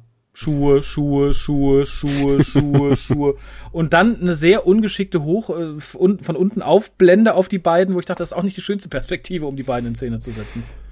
Ja, aber ich, ich sehe die Perspektive ganz gerne, weil wir sehen sonst immer nur die andere aus dem Kom Aber man hat ja diesen Graben auf der Kommandostation. Und jetzt mal quasi aus der Sicht des einfachen Offiziers oder Unteroffiziers, der da unten seine Akten hin und her schiebt, das Ganze zu beobachten, finde ich äh, mal eine erfrischende Perspektive. Du hast doch einfach ein Nasenloch-Fetisch, oder? ja, verdammt, du hast es rausgefunden. Ähm, Ist nicht die, ist, ist nicht die, die, die beste und die schönste Perspektive, aber und die sinnvollste, aber ich finde sie ähm, aber mal was Neues. mal was Neues. Das muss nicht sinnvoll oder hübsch sein, Hauptsache neu. Genau, wenn es David Eagle gewesen wäre, hätten sie ein Vertigo gemacht. So machen sie das so. Da hätte ich vermutlich besser mit leben können als diese 20 Minuten, äh, 20-sekündige Schuhshow. Also ein, ein Vertigo aus dem Aufzug treten hätte ich da, glaube ich, eher begrüßt. Auf Chikas Schuhe. Naja, aber wie gesagt, ich, ich finde es generell schwierig, dass er einfach mal da oben rumgurkt. Man fragt sich halt, ob überhaupt jemand äh, am Eingang steht, um Leute zu filmen, ob da jeder drauflatschen kann. Ja, vermutlich. So wie es aussieht, ja. Äh, äh, Susan musste ja immer von Hand runterschmeißen. Das kann anstrengend werden, oder? Das funktioniert auf dem, auf dem Kreuzfahrtschiff funktioniert das ja schon nicht. Ja. Aber man möchte auch nicht von Susan der Brücke verwiesen werden. Das Ach. macht man einmal. Das stimmt allerdings. ah, so, wir sind mittlerweile bei, bei der Krankenpflege des armen Wirs, der die Flasche auf dem Kopf bekommen Nein, hat. wir sind erst noch, nicht? wir begleiten Oh, den, den guten Zack, der jetzt äh, Feierabend hat. Genug Unschuldige verprügelt für heute. Ich gehe jetzt in mein Quartier und er öffnet die Tür und sitzt halt, äh, sieht halt den Kommandostab der Station dort drin sitzen und Chicard und ist erstmal etwas irritiert. und Sheridan kommt aber von hinten und sagt so, geh mal rein. Stimmt. Wir Ja, erfahren ich aber nicht, was passiert halt- ist. Ja, aber auch das fand ich hinreichend albern. Also natürlich geht dann Zack später ja zu dem namenlosen Supernazi und sagt, hör mal, hör mal, die wollten das und das. Aber auch da, wer hat nicht mit dem Finger dran fühlen können, dass, dass das der Plan war? Das unbedarfte Publikum vielleicht. Also ich finde es sehr schön, dass man äh, als Zuschauer da erst noch so ein bisschen im Ungewissen gelassen wird. Also im angeblich Ungewissen. Ich fühlte mich ähnlich wie in der Schuhszene ein bisschen für blöd verkauft. Dass man es versucht, obwohl es eigentlich klar war. Okay. Also, es hätte für mich keinen Abbruch getan, wenn man es direkt ausformuliert hätte, während er noch bei sich äh, auf der Anrichte gesessen hätte, anderen zugehört. Ich fühlte mich da nicht hinters Licht geführt, muss ich sagen. Aber gut, das mag auch jeder an. Vielleicht waren das auch die Leute, die dann vor dem Monitor saßen und dachten, oh, wem können wohl diese Schuhe gehören? Aber gut. Ja, sind wir jetzt bei, bei, bei, bei, bei, bei, bei Wirs Blut und äh, dem, dem Lappen. Ich, ich finde, er blutet sehr viel dafür und an komischen Stellen dafür, dass er die Flasche vorne an den Kopf gekriegt hat. Ach, und da nicht blutete. Gar nicht gesehen. Ja, das ist natürlich so ein glatter Durchschlag. So eine Flasche ist gefährlich. sie, sie pflegt den guten Wir, der an, an einer anderen Stelle blutet und ihm, glaube ich, sehr hoch anrechnet, dass er sich quasi freiwillig für sie zwischen äh, sie und die Flasche geworfen hat, weil sie dann halt auch Londo mehr oder weniger anschnauzt, ihm einen Lappen zu geben und wir stimmt da ganz glücklich mit ein. Ja, hol einen neuen Lappen für mich. Und dann kommt halt dieser schicksalshaften Berührung. Und äh, sie sieht äh, den alten Londo auf dem Thron keuchend sitzen und scheint mit dieser Prophezeiung nicht ganz so glücklich zu sein. Das passiert halt, als Londo ihr den Lappen gibt und äh, sie sich an den Händchen berühren. Ja, genau. Das fand ich sehr schön, aber ich glaube, dann kommen wir noch nicht zu, zu der Auflösung des Ganzen, sondern dann äh, schwenken wir, glaube ich, nochmal um. Ja, zu, zu ähm, Zack und dem namenlosen Nazi.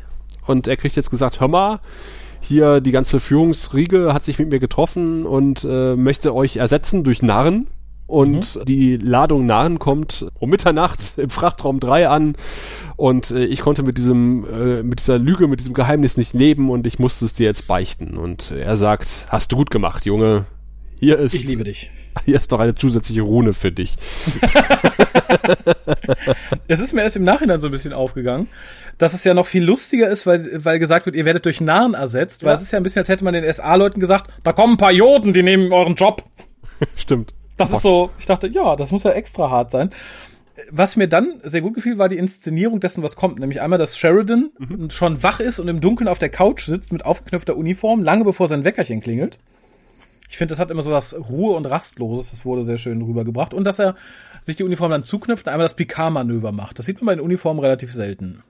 Ja, das stimmt. Und er nimmt sich noch ein Wäffchen.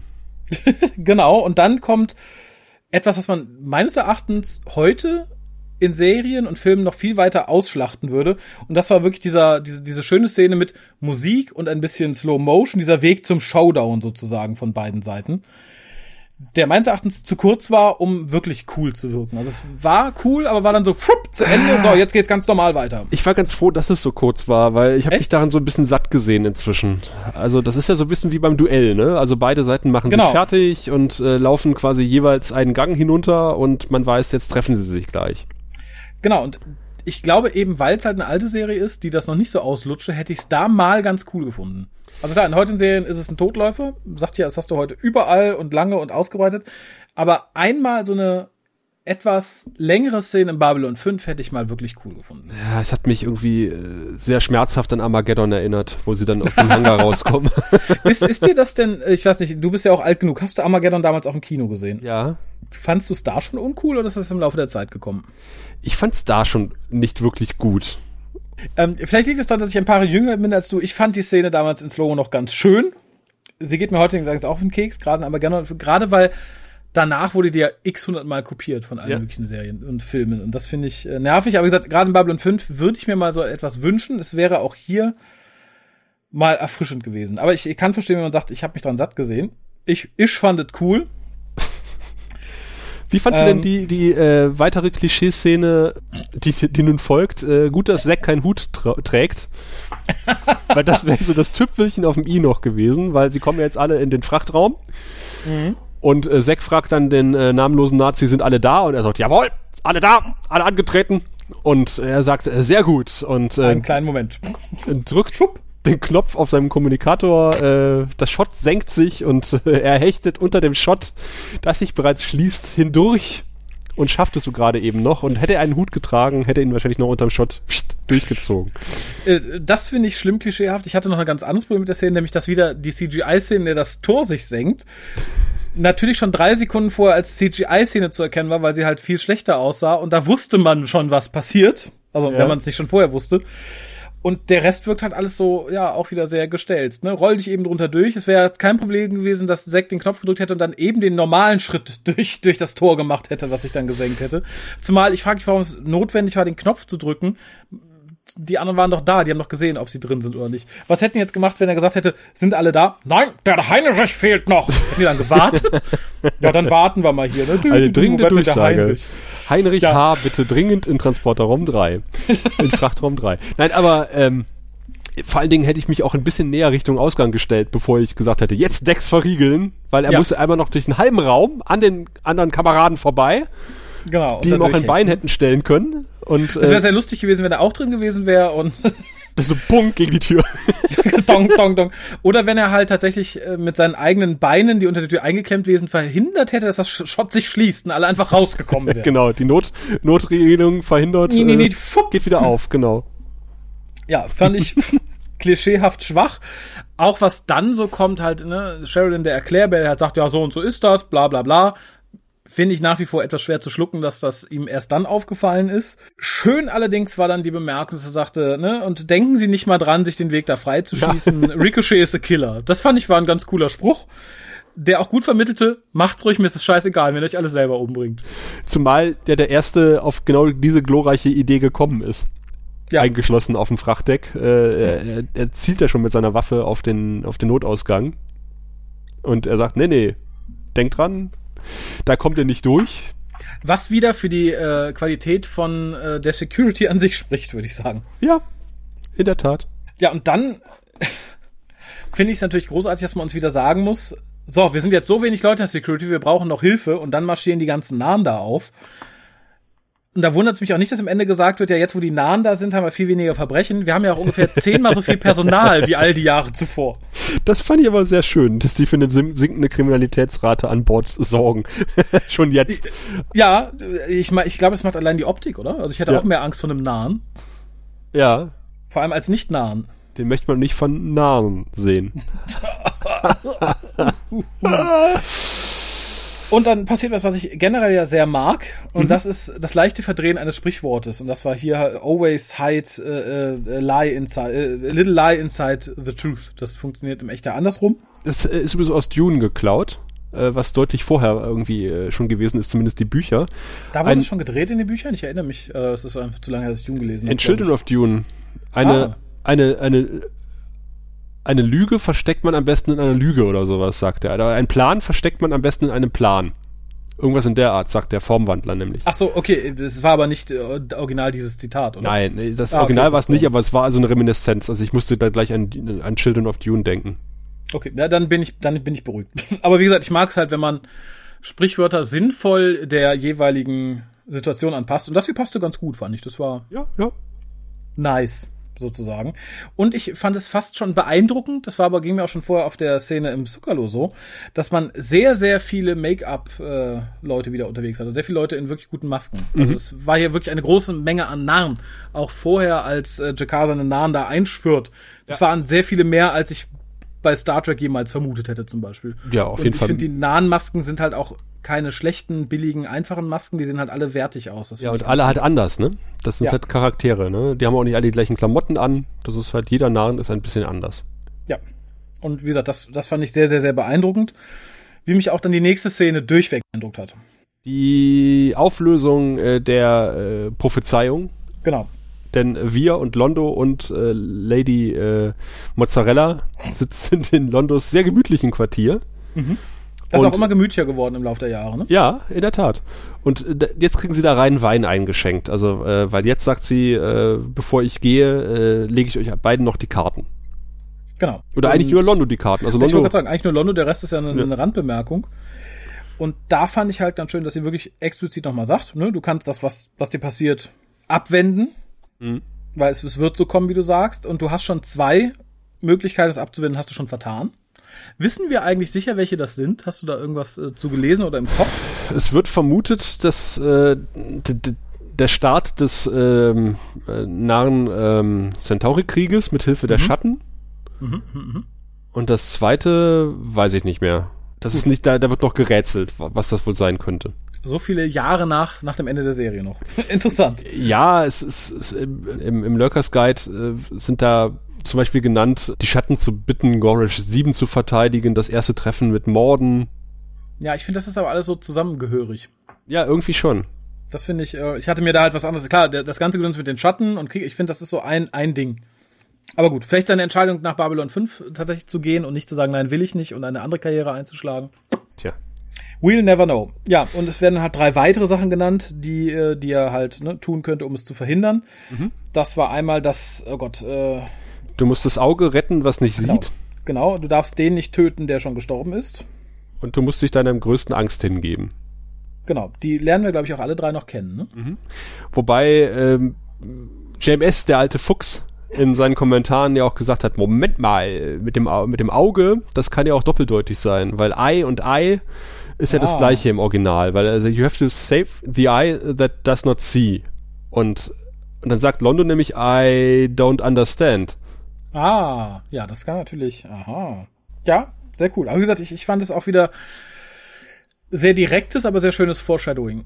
Ja, und äh, ich habe ja schon so eine Ahnung, auf was sich diese Prophezeiung äh, beziehen sollen. Wobei halt äh, der töten, den nicht töten, der bereits tot ist, das mhm. trifft auf zwei Menschen zu, die wir auf im, zwei. Ja. Ich, ich habe gerade nur was vermutlich die die die die die offensichtlichste Wahl vor Augen, Nämlich der, der nach Saadum geht, aber. ja, das trifft, das trifft auf beide zu. Dann bin ich gerade verwirrt. Das ist doch, wer geht denn noch? Der bereits schon mal nach Saadum geflogen ist mit einem Expeditionsschiff. Ah, ja, ah, ja. Und natürlich. angeblich dort gestorben ist und äh, als, als, als Toter kam. gilt. Genau. Ah, ja, aber, ah, okay, ja. Das, das versaute dann ja ganz offensichtlich. Ja, Spoiler. ja, das stimmt. Ja, da hatte, hatte ich tatsächlich äh, ja. Ich hatte auch erstmal nur an den anderen gedacht, aber dann äh, ganz offensichtlich, ja, ist eigentlich Morden, weil hier äh, zu dem Zeitpunkt ist ja schon äh, etabliert, dass Morden auf Serdum gestorben ist. Laut ja, aber darum glaube ich gerade, der ist es nicht, weil ich frage mich halt auch, wie Londo sein Schicksal verhindert hätte. Und alle, die jetzt bitte Spoiler empfindlich sind, mögen mal kurz weghören. Ich frage mich, wie Londo sein Schicksal verhindert hätte, wenn er Mordens Kopf nicht hätte aufspießen lassen. Ja, das ist die Frage. Aber dadurch hat er ja quasi äh, die Feinde der Sch oder die, die Verbündeten der Schatten erst nach Centauri Prime geholt. Stimmt. Ah, stimmt. Ja, tatsächlich, hast recht. Hätte das nicht gemacht, äh, diese ganze Aktion und hätte sich damals irgendwie, hätte gesagt, okay, dann kommt halt der Planetenkiller und jagt Centauri Prime in die Luft. Wir gehen mit Würde unter. Aber so oder so wäre halt Centauri Prime ja, im Arsch gewesen. Ich, ich glaube, im zweiten Fall wäre es noch ein bisschen mehr ein Arsch gewesen. Aber sein persönliches Schicksal hätte vermutlich anders ausgesehen. Ja, das schon. Ja, aber wie gesagt, eine, eine sehr, sehr schön, schöne Szene, die halt mit, mit so einem kleinen Aha endet. Mhm. Nämlich, sie sagt dann halt wir, ja, und du, du wirst auch Emperor sein. Na, sie sagt erstmal, eine ja, Sache wird, egal wie sie sich entscheiden, eine Sache wird, wird sich nicht ändern, du wirst auf jeden Fall Imperator werden. Genau, und dann da sieht man so ein bisschen selber, so wie, die Brust anschwillt von Londo und er sich so ein bisschen freut über diese Aussage und dann sagt sie zu wir und du wirst auch Imperator sein. Ja, und wir lacht erstmal ganz furchtbar, das fand ich sehr, sehr geil. Und dachte so, ach, das ist aber höflich. So, hihihi. Und sie wirkt halt ein bisschen pikiert, warum er denn lachen würde. Und er sagt so, na, ich dachte, es wäre ein Scherz. Und sie sagte, nö, ist nicht. Mhm. Und dann wird es aber ein bisschen offensichtlich, weil dann wird halt nochmal gesagt für die dummen Zuschauer, Moment, das geht ja gar nicht, wir können nicht beide gleichzeitig Imperator sein. Genau. Und dann sagt sie, ja, natürlich, einer von euch wird Imperator, nachdem der andere tot ist. Aber ich sag nicht in welcher Reihenfolge. Ja. Ich muss weg. Wiedersehen. Und ich, was ich noch sagen wollte, dieses, du wirst auf jeden Fall Imperator, finde ich halt schwierig, weil sie ja weit vorher gesagt hat, na, man hat halt immer Choices, ne? Und ähm, wenn Londo jetzt sagt, ich pack meine Sachen und werde Eremit auf der Erde, dann wird er sicher nicht Emperor. Und die Choice hat er ja offensichtlich. Hm. Naja, oder ich, ich stürze mich jetzt in den Fusionsreaktor der Station. Genau. Also äh, ich weiß natürlich, sie weiß vermutlich auch, dass Londo sowas niemals tun würde. Aber ich, ich denke, so absolut zu sagen, na, egal was passiert, du wirst auf jeden Fall Emperor, finde ich ein bisschen, boah, ein bisschen übertrieben vielleicht. Ja, ja. Aber ich meine, das sorgt immerhin für die, für, für eine lustige Szene am Ende der Folge. Ja, aber die ich aber gar nicht nachvollziehbar fand. Ich, ich springe da mal vor, ich habe hier, glaube ich, noch zwei Sachen dazwischen, aber natürlich basiert der Gag dieser Folge darauf, dass Londo jetzt Angst hat, dass wir ihn umbringt, um Imperator zu werden. Was aber natürlich nicht sein kann, weil es, der andere muss ja erst Imperator gewesen sein, bevor der, der nächste Imperator werden kann. Und da Londo das momentan noch nicht ist, muss er ja gar keine Sorge haben. Es sei denn, er denkt, er kommt als Zombie nochmal wieder, um wir zu töten und dann Imperator zu werden. Den Film möchte ich sehen. Zombie-Imperator Londo. AMC's Walking Londo. Ein Zombie hängt am Thronsaalseil. Ey, super, Aber es führt natürlich zu dieser absolut geilen Szene, wo sie beide auf den jeweils entfernten Ecken von diesem wirklich sehr gemütlichen Sofa im, in, der kleinen, im, in der kleinen Kammer sitzen. Ja, vor allem mit einem, mit einem Fenster, was aussieht, als würde es äh, in den inneren Garten zeigen. Das verwunderte mich etwas. Ja, aber es ist ja halb abgehängt. Aber das finde ich, ich finde das Set un unglaublich schön. Ja. Und der, der Regisseur hat wohl gesagt so, ja, setz euch, du setzt dich dahin, du setzt dich dahin, äh, das ist die Ausgangssituation. Ich mache jetzt mal die Kamera an. Macht mal. Und äh, sie haben da wirklich, glaube ich, eine halbe Stunde gesessen und improvisiert. Und sehr, sehr großartig. Das ist ja auch total super, weil, weil, weil wir sagt so, ich würde uns jetzt was zu essen machen und, und Londo so, ah nee, nee, nee, ich bin nicht hungrig. Traust du mir etwa nicht? Ich bestell was. ja, und vor allem die ist so, du glaubst nicht, dass das tun würde. Nein, nein, beide so, hm. Und dann gucken sie sich so an, wie, wie, wie Homer und Mr. Burns in der Schneehütte. Sehr, sehr, sehr, sehr cool. Wobei, vorher ist noch eine Szene, da habe ich, glaube ich, auch herzhaft grinsen müssen. Mhm. Und das war halt Lady Mozzarella, die dann in den, in den Fahrstuhl steigt. Mit ihr ein neuer Wachmann. Also ein, ein, ein, ein nahen Wachmann. Und sie guckt so nach rechts, sieht halt ne, sein Wachabzeichen er guckt sie an und grinst wie ein Honigkuchenpferd. sie verdreht nur die Augen. Genau, fand ich, fand ich ganz, wirklich einfach zu sagen, hahaha, ja, ich bin Security. Security. ja, fand ich, fand ich, fand ich wirklich süß. Mhm. Und was ich toll fand, was mich für Jakar sehr gefreut hat, weil er die, die, diese Paranoia in Anführungszeichen ja schon viele, viele Folgen mit sich rumschleppt. Er geht dann halt zu Sheridan und sagt so, ne, ja, hier, ich habe dir geholfen, gerne, gerne. Du kannst tatsächlich auch was für mich tun, wenn du es mir schon anbietest. I want in. Ja. Dass er es jetzt quasi endlich geschafft hat, da Fuß zu fassen, weil bisher hat ja nicht mehr jemand zugegeben, dass es diese Alliance gibt. Ich erinnere mich an dieses schöne Gespräch mit Dylan, Mhm. wo er halt sagte, na dann bohre ich einfach mal weiter und werde sie beobachten, wenn sie schon nicht zugeben. Ähm, und ich finde halt schön, dass er jetzt sagt so, ja, ich mache mir Gedanken drüber. Also sprich, ne? Es ist auch relativ offen, äh, äh, relativ einfach, diesen Schluss zu ziehen, weil in der Szene, als die, Security, die nahen Security Guards auflaufen, unterhalten sich ja Franklin, äh, Sheridan und Ivanova und Garibaldi nun darüber, dass, äh, dass er nur eine temporäre Lösung ist und ihre hübsche kleine Verschwörung bald auffliegen wird, während die Nahen um sie rumstehen.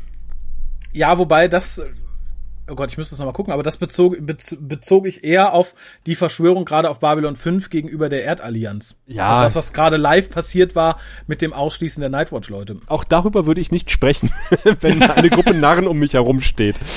Nee, das vermutlich nicht. Und auch da sehr schön, dass Jakar sagt, naja, und wieder sehr weise, ich habe alle Zeit der Welt, aber die Frage ist, ob sie die haben. Und wie gesagt, ich finde, da hat er tatsächlich so den, nicht den Moral High Ground, aber so den, den Reasonal High Ground in dem Fall. Ja, der hat ja auch durchaus recht, weil das erfahren wir jetzt in der Abschlussszene mit Sheridan und Susan, Ja. die sich halt nicht gegenseitig auf die Schulter klopfen und sagen, ha, haben wir die Situation aber nochmal gut gelöst, sondern die sagen, ja, hm, scheiße, es ist nur eine Frage der Zeit, bis der offizielle Befehl kommt und dann sind wir in der gleichen Situation wie vorher. Sogar noch viel schlimmer, weil so wie wir uns benommen haben, sind wir die nächste auf der Zielscheibe von Präsident Clark und übrigens hier die hübsche kleine Verschwörung von General Haig. Der Freiheitskampf, der ist mehr oder weniger verloren, weil von fünf Schiffen sind vier kaputt. Die Und Alexander eins ist, kommt vermutlich hier hin. ist wahrscheinlich auf dem Weg zu uns. So. Das ist nicht nur die Kacke, die am Dampfen ist, da ist gerade ein riesen Anus über Babylon 5 aufgegangen, der gleich nochmal richtig loslegen wird. Spätestens, wenn so ein bisschen Ruhe auf der Erde eingekehrt ist. Ähm, und es wird ja die Ruhe einkehren, die sie nicht wollen, nämlich die Nightwatch-Ruhe. Ja, richtig. Und das ist jetzt äh, wirklich der stichwortgebende Point of No Return, den sie eindeutig überschritten haben. Weil Ja. zurück geht's jetzt nicht mehr. Äh, weil es gibt keine Rechtfertigung für ihr Handeln, wenn äh, das, nahen, äh, das, das Clark-Regime äh, die kom komplette Oberhand auf, auf der Erde bekommen hat. Weil äh, so wie die sich benommen haben, äh, haben die das Kommando nicht mehr lange. Genau. Und ich, ich glaube, das sollte jedem, der Babylon 5 bis zu diesem Zeitpunkt regelmäßig verfolgt hat, äh, genauso wie der Crew auch klar sein. Äh, an diesem Punkt können wir entweder davon ausgehen, wir sind in ein paar Wochen weg vom Fenster. Oder wir machen das zu unserem Punkt. Ja. Also ich glaube, ne, also Status quo, wie er bisher war, ist ab jetzt einfach nicht mehr möglich. Ja. Und ich glaube, das war mir beim ersten Mal gucken damals, ähm, als ich so gelegenheitsmal geguckt habe, so deutlich auch gar nicht vor Augen, wie das bei dem zweiten Rewatch und jetzt bei dem Rewatch fürs Casten dann wirklich geworden ist, weil es halt wirklich so, ne, ihr könnt euch ausrechnen, wo wir in den nächsten Folgen landen werden. Und ich finde, Ja. ab dem Zeitpunkt kann man sich das ausrechnen, wenn man so ungefähr weiß, wo man steht. Ja, wenn man jetzt äh, Star Trek sozialisiert ist, würde man denken, dass die Guten am Ende vielleicht doch gewinnen und Clarks kleine hübsche kleine Verschwörung irgendwie doch nicht funktioniert, weil die äh, Rebellen doch die Oberhand gewinnen. Ja, nicht wenn man, ich glaube nicht, wenn man die Serie regelmäßig verfolgt hat. Also klar, wenn du von Star Trek sozialisiert da eben mal reinschaltest, wirst du denken, ach ja, ähm, das Ja, eine ja Schiff, ein- was überlebt hat, kommt zurück, ballert alle weg und nächste Woche geht's dann weiter, indem halt die Guten sagen, Sheridan, alles wieder gut. Yay. Ach ja, ist ja ein Dreiteiler ganz offensichtlich. In dem zweiten Teil muss ja äh, dem Gesetz der Dramaturgie folgend äh, alles sehr düster aussehen und am Ende gewinnen die Guten und es wird alles gut und dann ist genau alles vor wie vorher. Genau, Das da kennen wir so erinnere aus ich- unserer Serie. Ja, ich wollte gerade sagen, ich erinnere da an die wirklich auch sehr schöne, ich ich, ich weiß nicht, ob es ein zwei oder dreiteiler war, ähm, an den zwei oder dreiteiler von Deep Space Nine, als der Changeling auf der Erde gesehen wird und dann plötzlich da auch Martial Law ausgerufen wird, rababa, rababa, rababa. Mit die General endet Haig, ja, ja. Die, genau, die endet ja im Status Quo sozusagen. Das ist ja dann mehr oder weniger, dass man sagt, naja, ich bin ja nur einer, die denken, alle sind hier und dann ver versetzen wir sie in Panik. Aber das hat ja erstmal keine weiteren Konsequenzen für die Serie. Und das Ja. ist halt hier ganz anders. Äh, da ist es ja tatsächlich so, dass man in der ersten Staffel äh, oder in der ersten Folge dieses Zweiteilers tatsächlich noch glaubt, dass es eine Bedrohung durch Ja. die Changelings gibt und dass es gut ist, dass die Sternenflotte jetzt äh, das Kommando über diese eine Straßenecke, die wir zu sehen bekommen, übernommen hat. Und äh, erst bei der zweiten Folge wird klar, dass das Ganze einfach nur eine Finte ist von der Sternenflotte selber. Ja. Äh, und man wird aber die ganze Zeit auf die falsche Fährte gelockt. Und äh, da spielt ja übrigens auch General Hake mit, der hier nicht drehen konnte, weil er ja auf äh, Deep Space Nine gebucht war und da auch mehr Geld bekommen hat. Und darüber reden wir aber dann in der kommenden Folge. Da gibt es nämlich einen schönen Outtake, der das Ganze nochmal. Ach. Ja. Mann, aber wie gesagt, das ist, glaube ich, das, das auch der große Unterschied. Ab diesem Zeitpunkt wissen wir, in dieser Serie wird sich sehr viel ändern in den nächsten Folgen. Und das Bei Star Trek war so, pff, ja. Auf, auf so vielen Ebenen metaphorisch, weil mhm äh, man muss ja bedenken, äh, JMS hat die Serie auf fünf Jahre äh, platziert oder konzipiert. Ja. Dass wir später eine 4 plus 1 äh, Serie bekommen haben, äh, das ist ja nicht seine Schuld gewesen. Und diese Folgen dieser Dreiteiler ist genauso platziert, dass es quasi in der Mitte der Serie stattfindet. Ja. Und es ist der Mitte, die, der mittlere Teil des Dreiteilers, es ist äh, fast komplett die Mitte der Serie und ab jetzt merkt man halt, okay, so wie wir Babylon 5 bisher gewohnt sind, schon so ein bisschen, ja, wir sind halt hier die Erdallianzstation und da kommt manchmal so ein Alien, da passiert halt das und das. So wird es nicht weitergehen. Definitiv nicht. Es wird sich ja. jetzt was ändern. Wir haben den Point of No Return definitiv überschritten mit dieser Folge. Ja, und das finde ich großartig. Also wie gesagt, ab, ab hier glaube ich, wenn man bis hierhin so ein bisschen Probleme mit Babylon 5 hatte, könnte man ab hier sagen, okay, man gibt dem nochmal eine Chance, finde ich, weil ab hier nimmt die Serie auch eine ganz andere Geschwindigkeit auf, finde ich. Ja, eine ganz andere Richtung, eine ganz andere Geschwindigkeit. Ja. Und das ist so, äh, ich weiß nicht, als ich damals gesehen habe, auch einer der, der, der Wow-Momente gewesen. Also vor allen Dingen dann in der kommenden Folge, die wir nächste Woche oder in zwei Wochen besprechen werden. Ja. Ähm, also das ist einer der, der wichtigen Punkte der Serien, also dieser Dreiteiler sozusagen. Ja, also wie gesagt, ich finde es ein ganz wichtiger Dreh- und Angelpunkt, also ja. für, für die ganze Ausrichtung. Womit wir auch schon fast bei der Wertung wären, glaube ich. Ja, und äh, die wird uns äh, von dem Mann erklärt, der heute eine Flasche an den Kopf bekommen hat, nämlich äh, Captain Sheridan. Nein, wir Kutto. Sehen Sie, wir Centauri haben sechs äh, und jede Zahl steht für ein bestimmtes Niveau von Intimität und Lust. Also es beginnt bei eins und das ist, na ja, ja, ja. Dann kommt zwei und wenn man fünf erreicht hat, dann... Äh, ja, ja, schon gut, Wirr, ich habe verstanden, alles klar. ja, äh, bis zu sechs Centauri-Penisse sind zu vergeben äh, bei der Bewertung dieser Folge und da du so lange nicht mehr dabei warst, äh, obliegt nun dir die Ehre des Prima-Penis. Sehr schön. Ja ich finde es ja generell immer schwierig, so Mehrteile einzeln zu bewerten. Mhm. Das macht Babylon 5 in diesem Fall aber relativ, relativ dankbar und einfach. Ich finde tatsächlich, die Verknüpfung ist nicht so furchtbar eng, wie es bei anderen Geschichten der Fall ist. Ich glaube, es liegt auch drin begründet, dass bei Babylon 5 halt generell so ein starker roter Faden durch fast alle Folgen geht. Ja. Und dass wir wenig Einzelfolgen haben. Ähm, ich, ich glaube, fast alles wurde gerade schon vor der eigentlichen Wertung gesagt. Ich finde es ist eine unglaublich wichtige Folge, also das ganze Dreierpaket, inklusive dieser Folge, diese Folge auch. Unglaublich wichtige Folge für die Ausrichtung der Serie, für ja, im Endeffekt kannst du nach hinten gucken, siehst, woher du kommst an dieser Folge und guckst nach vorne und weißt ungefähr, wo es hingeht. Mhm. Ich, ich, finde sie insgesamt sehr gut geschrieben. Es sind unheimlich viele Sachen und ich mag das Vorstellung über die über die da Madame Mozzarella, ja. was äh, wirklich gelungen ist. So ein paar Kleinigkeiten finde ich halt wenn charaktergerecht, ein bisschen dumm.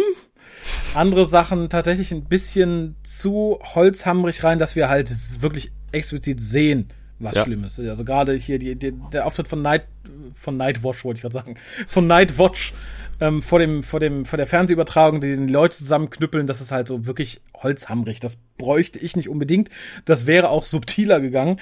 Äh, trotzdem gebe ich so hm 5 mindestens, 5,5 maximal, also irgendwas dazwischen. Der eine mhm. zuckelt so ein bisschen hin und her.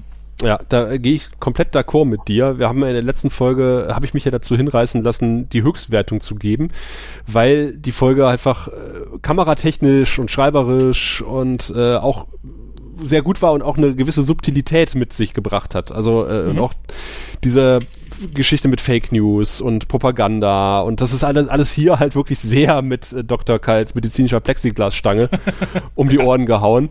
Ähm, und deswegen kann ich hier nicht die, die Höchstwertung geben, aber ansonsten haben wir ja schon rausgearbeitet, wie wichtig diese Folge ist und natürlich muss der Zweiteiler eines Dreiteilers ein bisschen düster enden und ähm, deswegen verkneife ich mir auch hier die Höchstwertung und äh, gehe da voll d'accord und sage fünf von äh, sechs Penissen für, für diese Folge. Schön Ich, ich finde immer schön, wenn wir uns einig sind und Ja. nicht streiten. Gab es eigentlich jemals, ich müsste noch mal durch die alten Wertungen gucken, irgendeine Folge, wo sich das besprechende Team Ja. so komplett Ja, zerlegt hat? Echt? es gab, glaube ich, die Folge, in der der andere Sascha mit dabei war. Ähm, und es war Aha. eine ganz grottige Folge, also Babylon 5. Mhm. Und äh, wir haben alle sehr, sehr wenig Penisse gegeben. Und Sascha kam irgendwie mit Vieren um die Ecke. Wir so, was? Wenn ich das richtig im Kopf Er habe. war sich der Skala aber bewusst, ja? Ja, ja. Okay. Gut. Also Das, das, hat die, das hat die Gesamtbewertung ziemlich nach oben gerissen. hat dann aber auch Seltenheitswert, oder? Also Ja. ich, äh, ich frage mich, ob das daran liegt, dass es so offensichtlich ist, wenn eine Folge scheiße oder gut ist, oder ob das Team, was jetzt den Grauen Rat bildet, so gut eingespielt ist. Ist vielleicht auch mal was an die Leute da draußen, die uns zuhören. Gibt es so Folgen, wo ihr sagt, boah, die haben alle eine 5 gegeben, da bin ich aber ganz anderer Meinung, das war höchstens eine 1 oder umgekehrt, wo wir sagten, oh, was für eine Schnarchnummer, ne? da hole ich am besten gar nichts aus der Hose. Und ihr habt gebannt vor dem Monitor gesessen, mitgefiebert, gejammert, geschrien und schon, weiß ich nicht, wild nach dem siebten Penis gesucht. Das würde mich mal interessieren, ob es wirklich sowas gab, ob wir da so unglaublich dem Massengeschmack äh, anheimgefallen sind, dass es, äh, dass wir mit allen d'accord gehen, oder ob es wirklich Leute gibt, die sagen so, ne, also sorry, das äh, mit dem Plexiglas fand ich super und weiß ich nicht. Ja. Fände ich mal faszinierend. Empfiehlt sich ein Blick in unsere Kommentare auf der Homepage äh, der minus minus der minus minus minus der minus graue minus rad.de. Ähm, äh, Micha und Sebastian sind äh, vor allen Dingen diejenigen, die äh, die Kommentarfunktion am intensivsten benutzen und auch immer ihre Gedanken zur jeweiligen Folge äh, dort niederschreiben und das liest sich auch immer sehr interessant. Also da gehen die sehr auf einzelne Aspekte ein, auch die wir besprochen haben und äh, das differenziert teilweise do doch von dem, was wir äh, festgestellt haben oder was unsere Meinung ist. Ah, es gibt also auch Leute, die Unrecht haben da draußen. Hm. Aber ich glaube, das bedingt ja auch so ein bisschen, wenn man sich in so einem Podcast zusammenfindet, dass man ähnliche Anschauungen hat oder, oder Ideen von der Serie, wo man natürlich in einzelnen Aspekten äh, auch durchaus andere Ansichten hat. Ne? Also ich erinnere mich nur mit, mit großer Freude an den romantischen Heiratsantrag von, von Sinclair.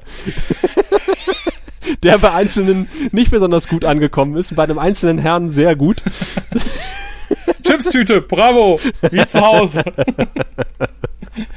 ja gut, das, äh, das stimmt natürlich, wobei ich durchaus auch, naja, wie gesagt, ich, ich finde, wir Menschen haben uns ja eigentlich das zweite Sapiens verdient zum Teil und ich glaube, da wäre es auch durchaus theoretisch drin, dass man sagt, okay, da ist jemand im Team, der hat einen ganz anderen Geschmack, der jubelt halt Sachen hoch, die wir ganz furchtbar finden und fand zum Beispiel gerade diesen Dreiteiler ganz unerträglich aufgesetzt und dumm und weiß ich nicht, die Serie in eine vernichtende Richtung schubsend. Ja, das könnte mit Alex passieren als Erstseher. Ich weiß es nicht. Aber wenn du, wenn du halt äh, eine 25 Jahre alte Serie nochmal guckst, dann weißt du ja, in welche Richtung die sich entwickelt und müsstest ja Das mit stimmt. dieser Entwicklung auch leben können. Auf eine gewisse Art und Weise. Stimmt. Vermutlich, äh, wenn ich gesagt hätte, oh, Staffel ab Staffel dreieinhalb äh, wird alles kacke, da podcast ich gar nicht erst mit. Und dann wird's wieder gut, wenn Byron kommt. Weckt mich, wenn Byron da ist. Apropos Byron. Oh Gott. Tim hat tatsächlich, äh, als wir auf der Timelash das Byron ähm, Autogrammteil gekauft haben, den Händler ein bisschen betrogen. Aber vielleicht war es auch Absicht vom Händler, dass er uns zwei Byron Paka- Paka- äh, Autogrammkarten gegeben hat. Endlich bin ich sie los. Wir haben eigentlich nur eins gekauft, aber es entpuppte sich dann, als Tim sie dann endlich mal, das war ja auch ganz lustig, weil äh, der gute Micha hatte ja das Byron-Autogramm äh, gewonnen. Und wir müssen ganz ehrlich sagen, wir haben Byron vergessen. So. Weil irgendwann stellte Tim fest, wir haben das noch gar nicht weggeschickt und äh, er hat es dann gemacht und äh, beim Verpacken stellte er fest, dass sich zwei Byron-Autogramme zusammengeklebt hatten. Und jetzt haben wir zwei Toll. davon. Das heißt, es besteht natürlich die große Gelegenheit, im November noch ein Byron-Autogramm unter die äh, Masse zu schmeißen. Wenn wir den Laden als Rausschmeißer. Als. Rausschmeißer, wenn wir das Planetarium leer kriegen wollen. Wer bei fünf nicht draußen ist, der kriegt das Byron-Autogramm. Ah.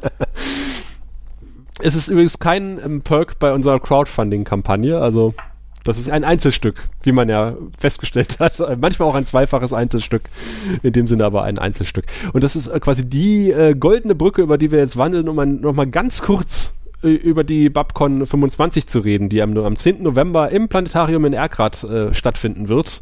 Ja. Unsere Mini-Convention anlässlich des 25. Jubiläums äh, der Serie. Ich freue mich drauf. Bis zum nächsten Mal. Nein, denn wenn, wenn diese Folge hier online geht, müsste eigentlich auch unsere Crowdfunding-Seite online sein. Unsere Patrone haben natürlich den Link dazu schon ein bisschen vorher bekommen, weil das haben sie sich verdient, im wahrsten Sinne des Wortes. Und wir wollen natürlich auch, dass gerade du, der du das jetzt hier hörst und uns regelmäßig hörst, äh, zu denjenigen gehörst, die als erstes eine Karte sich sichern können, bevor wir den Link halt irgendwie groß in die äh, weite Welt des WWW hinaus posaunen, äh, wollen wir das quasi jetzt hier am Ende dieser Folge machen. Da du das unser anderthalbstündiges Geseier ertragen hast, kriegst du jetzt quasi die Belohnung dafür. genau. Und ich, ich würde mich persönlich beeilen. Ich bin immer noch der Meinung, der, der Laden ist zu klein für das Potenzial, was es theoretisch gehabt haben könnte.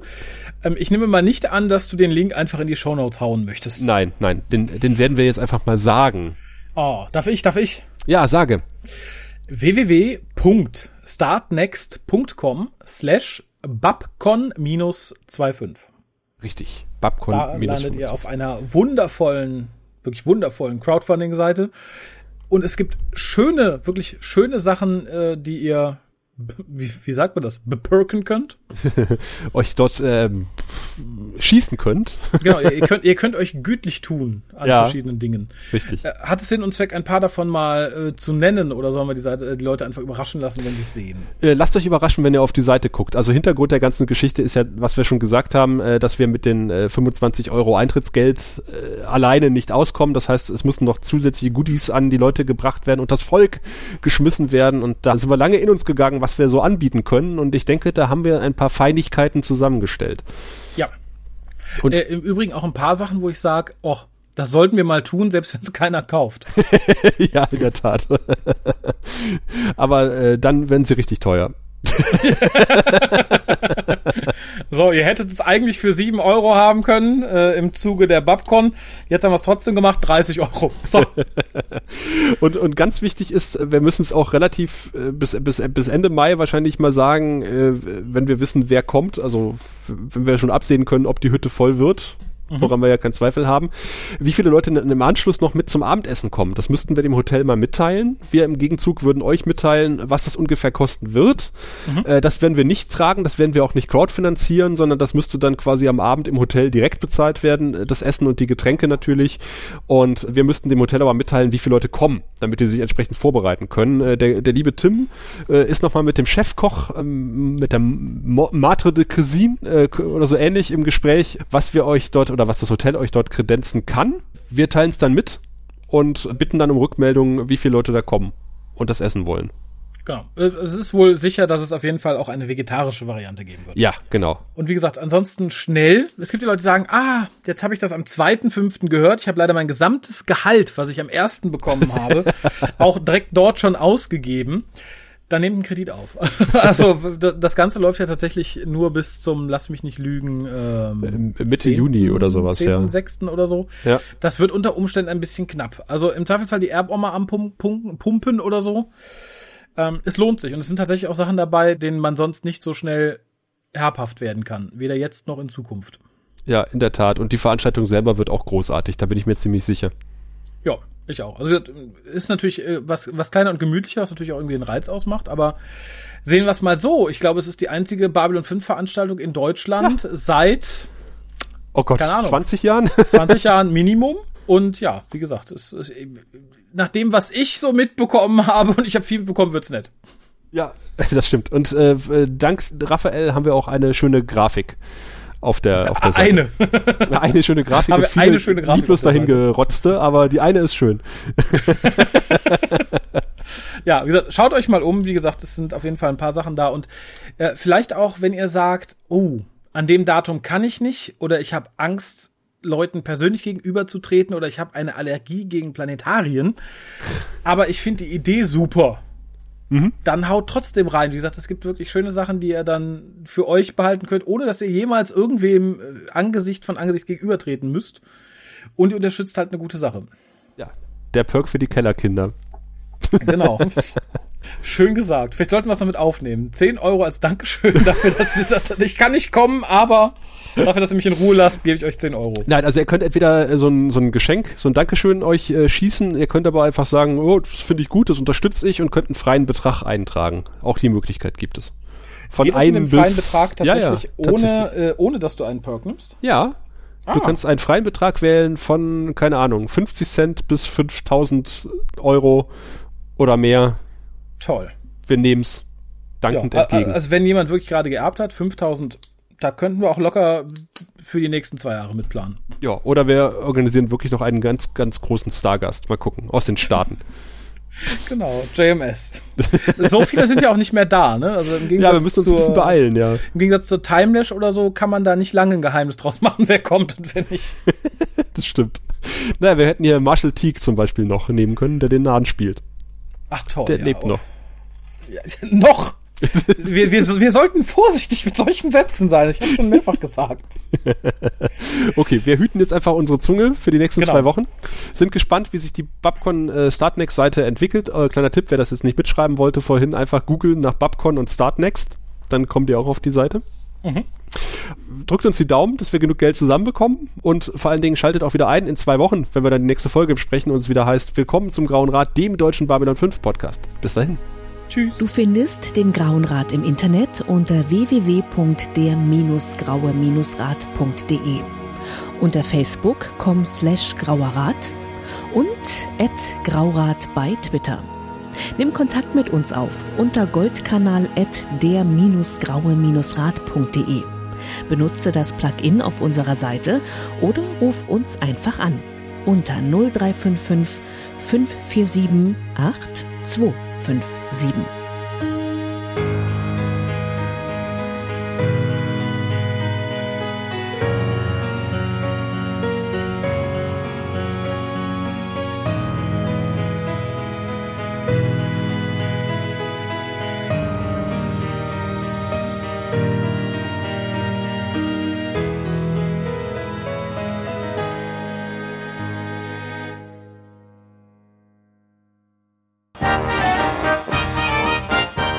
Produktion des Podcast Imperiums.